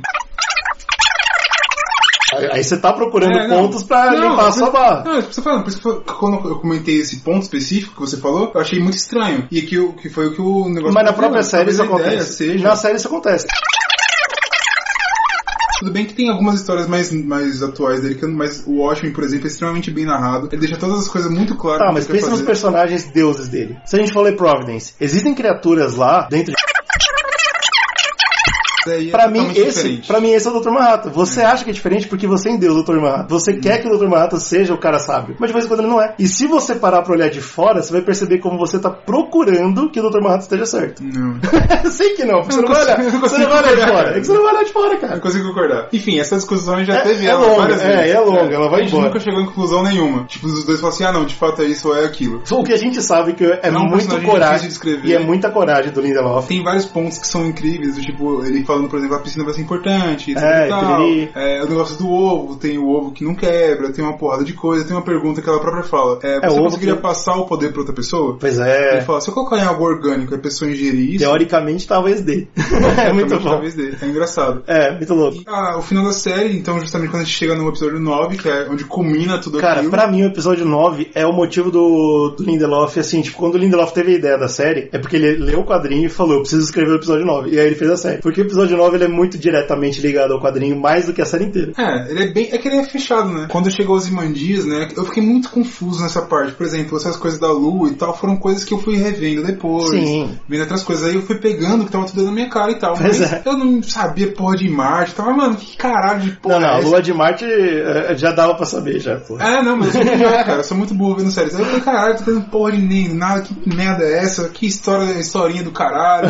É terra plana que ele vive. Não, joga o cara, cara. lá, o cara some. Não, não. E aí, tipo, quando veio, tipo, Salve Midori e tal, eu falei, uau, que coisa incrível. É muito bom. Mas o que eu acho legal desse episódio é que, assim, primeiro que, né, já vamos resolver os vilões da série, ou seja, Sétima Cavalaria e Lady True, os dois morrem como se fosse nada, foda-se. E eu acho que é o Lindelof falando, isso aqui que eu escrevi, foda-se, esquece essa É, porra. o que eu acho interessante da, da Lady True é um ponto que talvez diferencie um pouco do, do Vaid, a gente pode discutir se sim ou não, porque o Vaid, ele, ele- apesar de ele ter esse, esse sentido de grandiosidade e tal, eu acho que ele sabe que ele é um perigo do caralho. Uhum. É claro que sim, com Por certeza. isso que ele nunca fez um plano pra pegar Com o poder do certeza. Dr. Manhattan. Ele fala isso quando ele tá falando Ele- da filha. Exato. Ele fala, é muito perigo quando a pessoa quer ser Deus, porra, e Esse é o e cara que essa você forma- mata. E ele descreve ele, basicamente. É, é. E eu acho muito incrível que eu acho que é um pouco daquele negócio dele, ele é aquele herói mais antigo, ele sabe do problema merda que ia dar. É. Exato, cara. E isso é passado de uma maneira bem sutil, ele não Então, explica isso pra e você. aí ele mas volta- A impressão que fica, Ele não volta a ser o vilão, né? Mas assim, de uma forma ou de outra ele é o vilão porque é o DNA dele que, que gerou a Lady True, que é uma pessoa que é muito inteligente, que é os poderes de Deus. Então a gente tem a resolução dela e da Sétima Cavalaria muito rápida, e a gente tem a discussão boa mesmo, de verdade, que é o do Dr. Manhattan falando com a Angela que ele não quer morrer sozinho, e aí ele fica com ela, e ele teleporta o White, a Laurie e o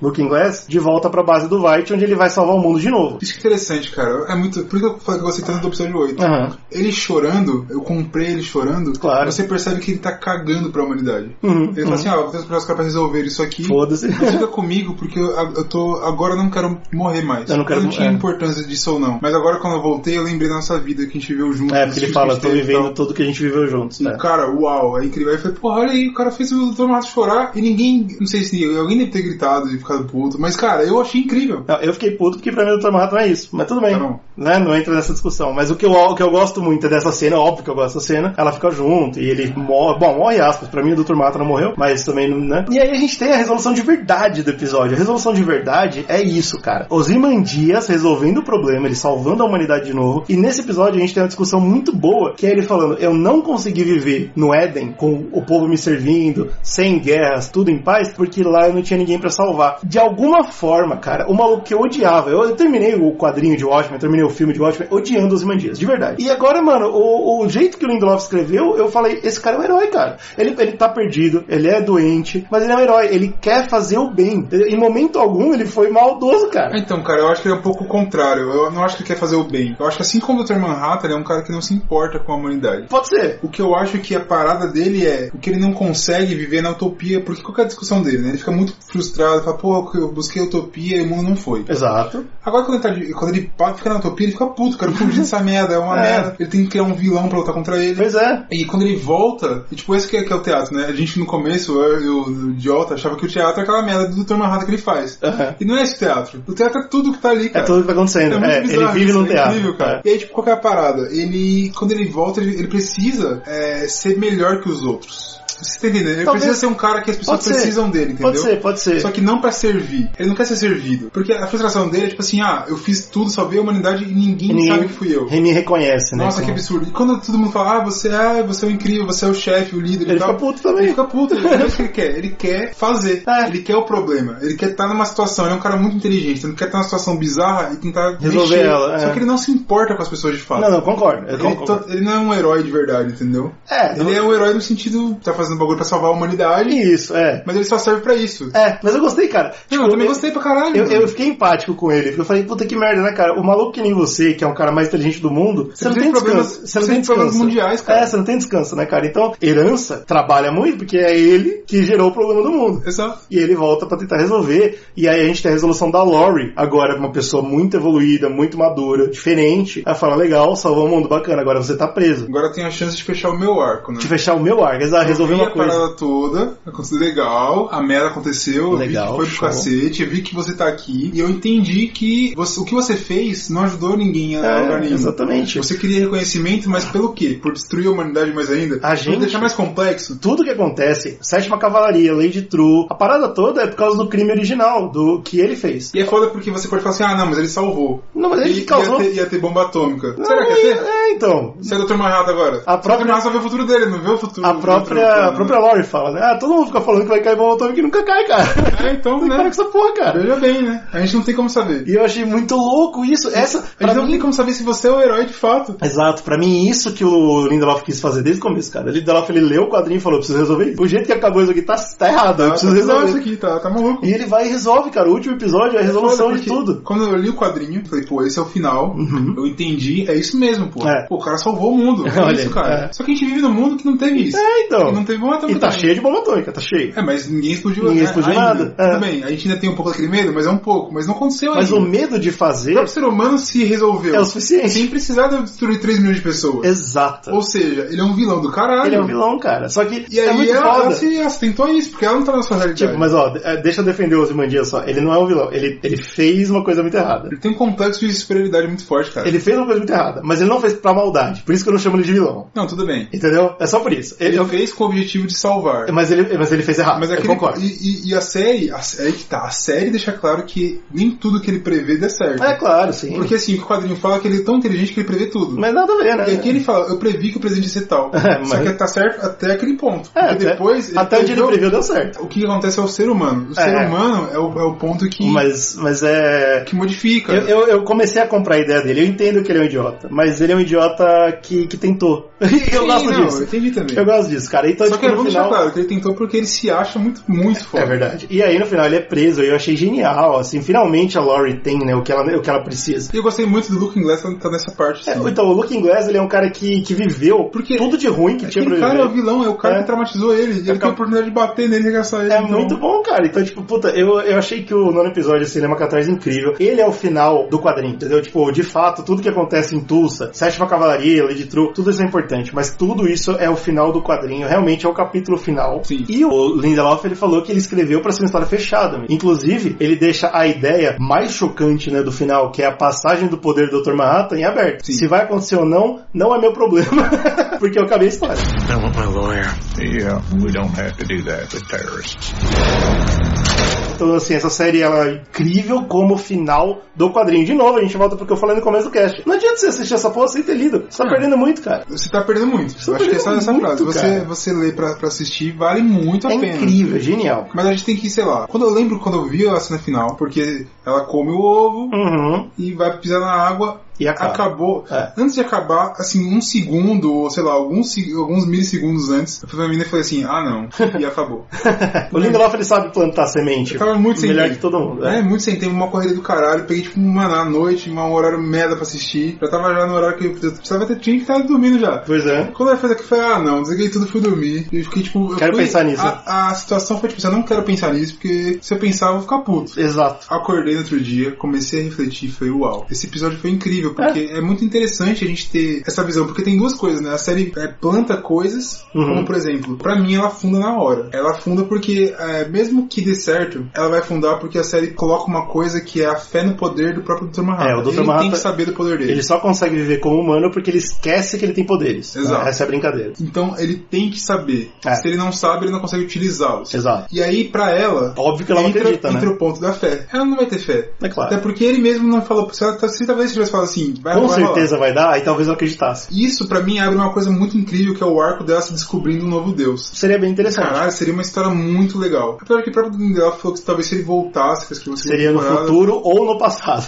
É, ou muito no futuro ou muito no passado. que ele quer Mas contar a também história seria dos legal. Minutemen, que é bem legal. Você poderia contar no futuro muito pra frente, tendo como base uma nova deusa que entrou e, tipo, cagou no pau, como Claro. todos os deuses Seria fazem muito legal. na humanidade. Tipo, eu pessoalmente eu acredito que ela afunda, mas porque o ovo não tem poderes. Porque eu sou o cara que defende. Quer que até o o- Manhattan é uma merda, foda. Exatamente, porque eu defendo até o Tá. final que ele não sabia das coisas que aconteciam e que ele não consegue passar o poder pro ovo, mas eu não tenho prova nenhuma disso. É o É jeito que eu interessante enxergo. ele não saber, porque a partir do momento que ele morreu, Foda-se, né? Não tem como ele Não tem saber. mais futuro dele. É, então, tipo, ele não sabe. é claro. Acontece, de fato. É então, claro. por isso que quando ela pergunta se ele consegue, ele fala, Ele fala, não sei, cara, talvez Só, dê. só tentei uma vez e eu não vi o E resultado. eu não vi o resultado porque eu tô morto. Eu achei muito incrível. assim, Ah, sim, mas ó, olha só, eu acho que ele é um bosta nesse sentido, mas eu acho que ele é poderoso o suficiente pra não estar morto. Tanto que quando a gente tem a cena da Angela com os filhos e com o avô saindo do teatro que Do salva a vida cinema, dela, De novo, né? Refletindo Ah, o ciclo maluco. todo mundo viu bem grande em letreiro escrito Dr. M, né? Então pode ser que o Dr. Manhattan esteja ainda vendo eles, ou pode ser um visual que o Lindelof escolheu pra falar que ela é o novo Dr. Manhattan, né? A É. gente não sabe qual que é a brincadeira Essa, aí. essa que é a brincadeira, né? É, exato, pode ser qualquer coisa. Mas eu, acre- tipo, como na- no quadrinho e no filme, um ponto muito importante é que destroem o Dr. Manhattan, o White consegue destruir o Dr. Manhattan, e ele fala: o primeiro truque que eu aprendi foi me reconstruir. Então eu não acho que ele morreu. Mas né, Fica aí, né? fiquei aberto. Eu achei genial ficar em aberto. Eu não quero uma segunda temporada. E eu nunca falei isso com tanta certeza. Morro de medo dele bater martelo sem querer em alguma coisa que não ia ser legal. É muito foda isso. Pelo menos a gente tem essa primeira temporada fechada. Exato. Se ele fizer alguma coisa errada depois. No IMDB tá 2009 traço, então quer dizer que pode ser que esteja aberto. Ou seja, né? A gente conhecendo a HBO, provavelmente ela não vai querer parar por aí. É, porque assim, Leftovers foi uma série que conseguiu fazer fechadinha, porque É. não tava bombada e tal, É, foi uma ficou de série boa. mais tranquila. Agora, mano, Agora essa eu não sei, porque é tá o dando uma Watchmen- grana incrível. É o Watchmen, né? É uma, é uma- como a gente falou, né? A Gigi falou, já é uma coisa que é grande. Já. É- é As gigante, pessoas conhecem é. e tal. Eu espero não ver mais, mas, como fã, se eu tivesse que ver mais, eu queria muito ver uma série inteira dos Minutemen, que eu acho que dá pra trabalhar muita coisa legal. Eu não sei, eu, eu tenho.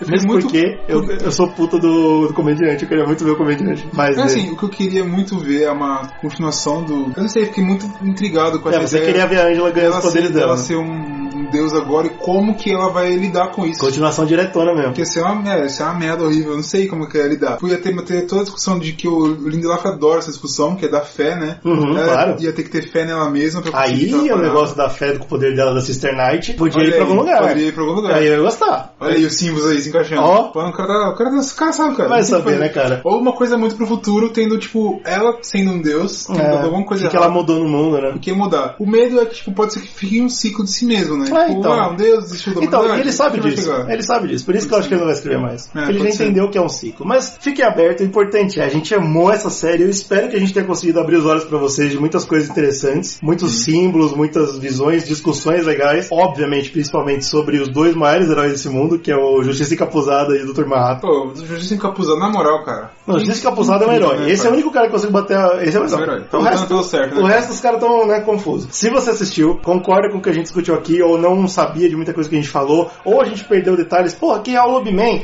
Lobman tá respondido na, na site do HBO, não tem, não tem É. novidade aí. Quem precisa de Zcast pra responder isso? né? Exatamente. Mas manda e-mail pra gente no zcast.republicascast.com.br, vai ser um prazer, cara. Eu tô falando esse e-mail, mas eu não sei se esse e-mail ainda é válido. Se não for, tá corrigido no post. Beijos. Tá bom. Tem também o nosso feed, que é feeds.feedburner.com.br. Ah, peraí, pulei um monte de coisa. Não tem problema, porque a gente tem o nosso Facebook, É que é verdade. barra Zcast, maravilhoso. Tem o nosso YouTube, que é Zcast, saindo vídeo pra caralho. Tem o nosso Instagram, que é arroba Zcast. Tudo isso continua igual. Exatamente. E o nosso feed agora sim é feeds.feedburner.com.br. Talvez não seja mais esse. Então tá, coisa incrível. A gente tá no Spotify, eu descobri que, porra, tem galera que escuta por lá mesmo, de verdade. que incrível. Galera do, do mundo todo afora aí, que coisa incrível. Tudo que a gente tá Parabéns pra falando vocês. aqui, se tiver diferente, a gente vai corrigir nos posts, vai estar escrito nos lugares. Não se preocupem, vocês têm acesso a gente. É, 2020 é aquele ano que a gente tá se organizando, fazendo mudanças, então se tiver algum problema a gente avisa. Então, Exatamente. acompanha a gente, é importante pra caralho acompanhar a gente pelo, é, pelo, principalmente pelo Instagram e pelo Facebook que a gente mais posta. E se você tem um amigo que assistiu o ótimo e gostou muito e não entendeu nada, manda Zcast pra gente. Exatamente. Pronto. Se você quer apoiar a gente também financeiramente, você pode entrar em apoia.se barra Zcast. Esse tá lá, A hein? partir de 10 reais, você vai estar no nosso grupo fechado. Puta, é no importantíssimo pra gente. Facebook, a gente troca umas ideias, tá na corrida do caralho, mas a gente vai voltar a trocar mais ideias ainda lá dentro. É, e também você pode falar com de pauta, dar um monte de dica maluca. É só alegria, cara. Apoie o conteúdo que você ama e nos amem.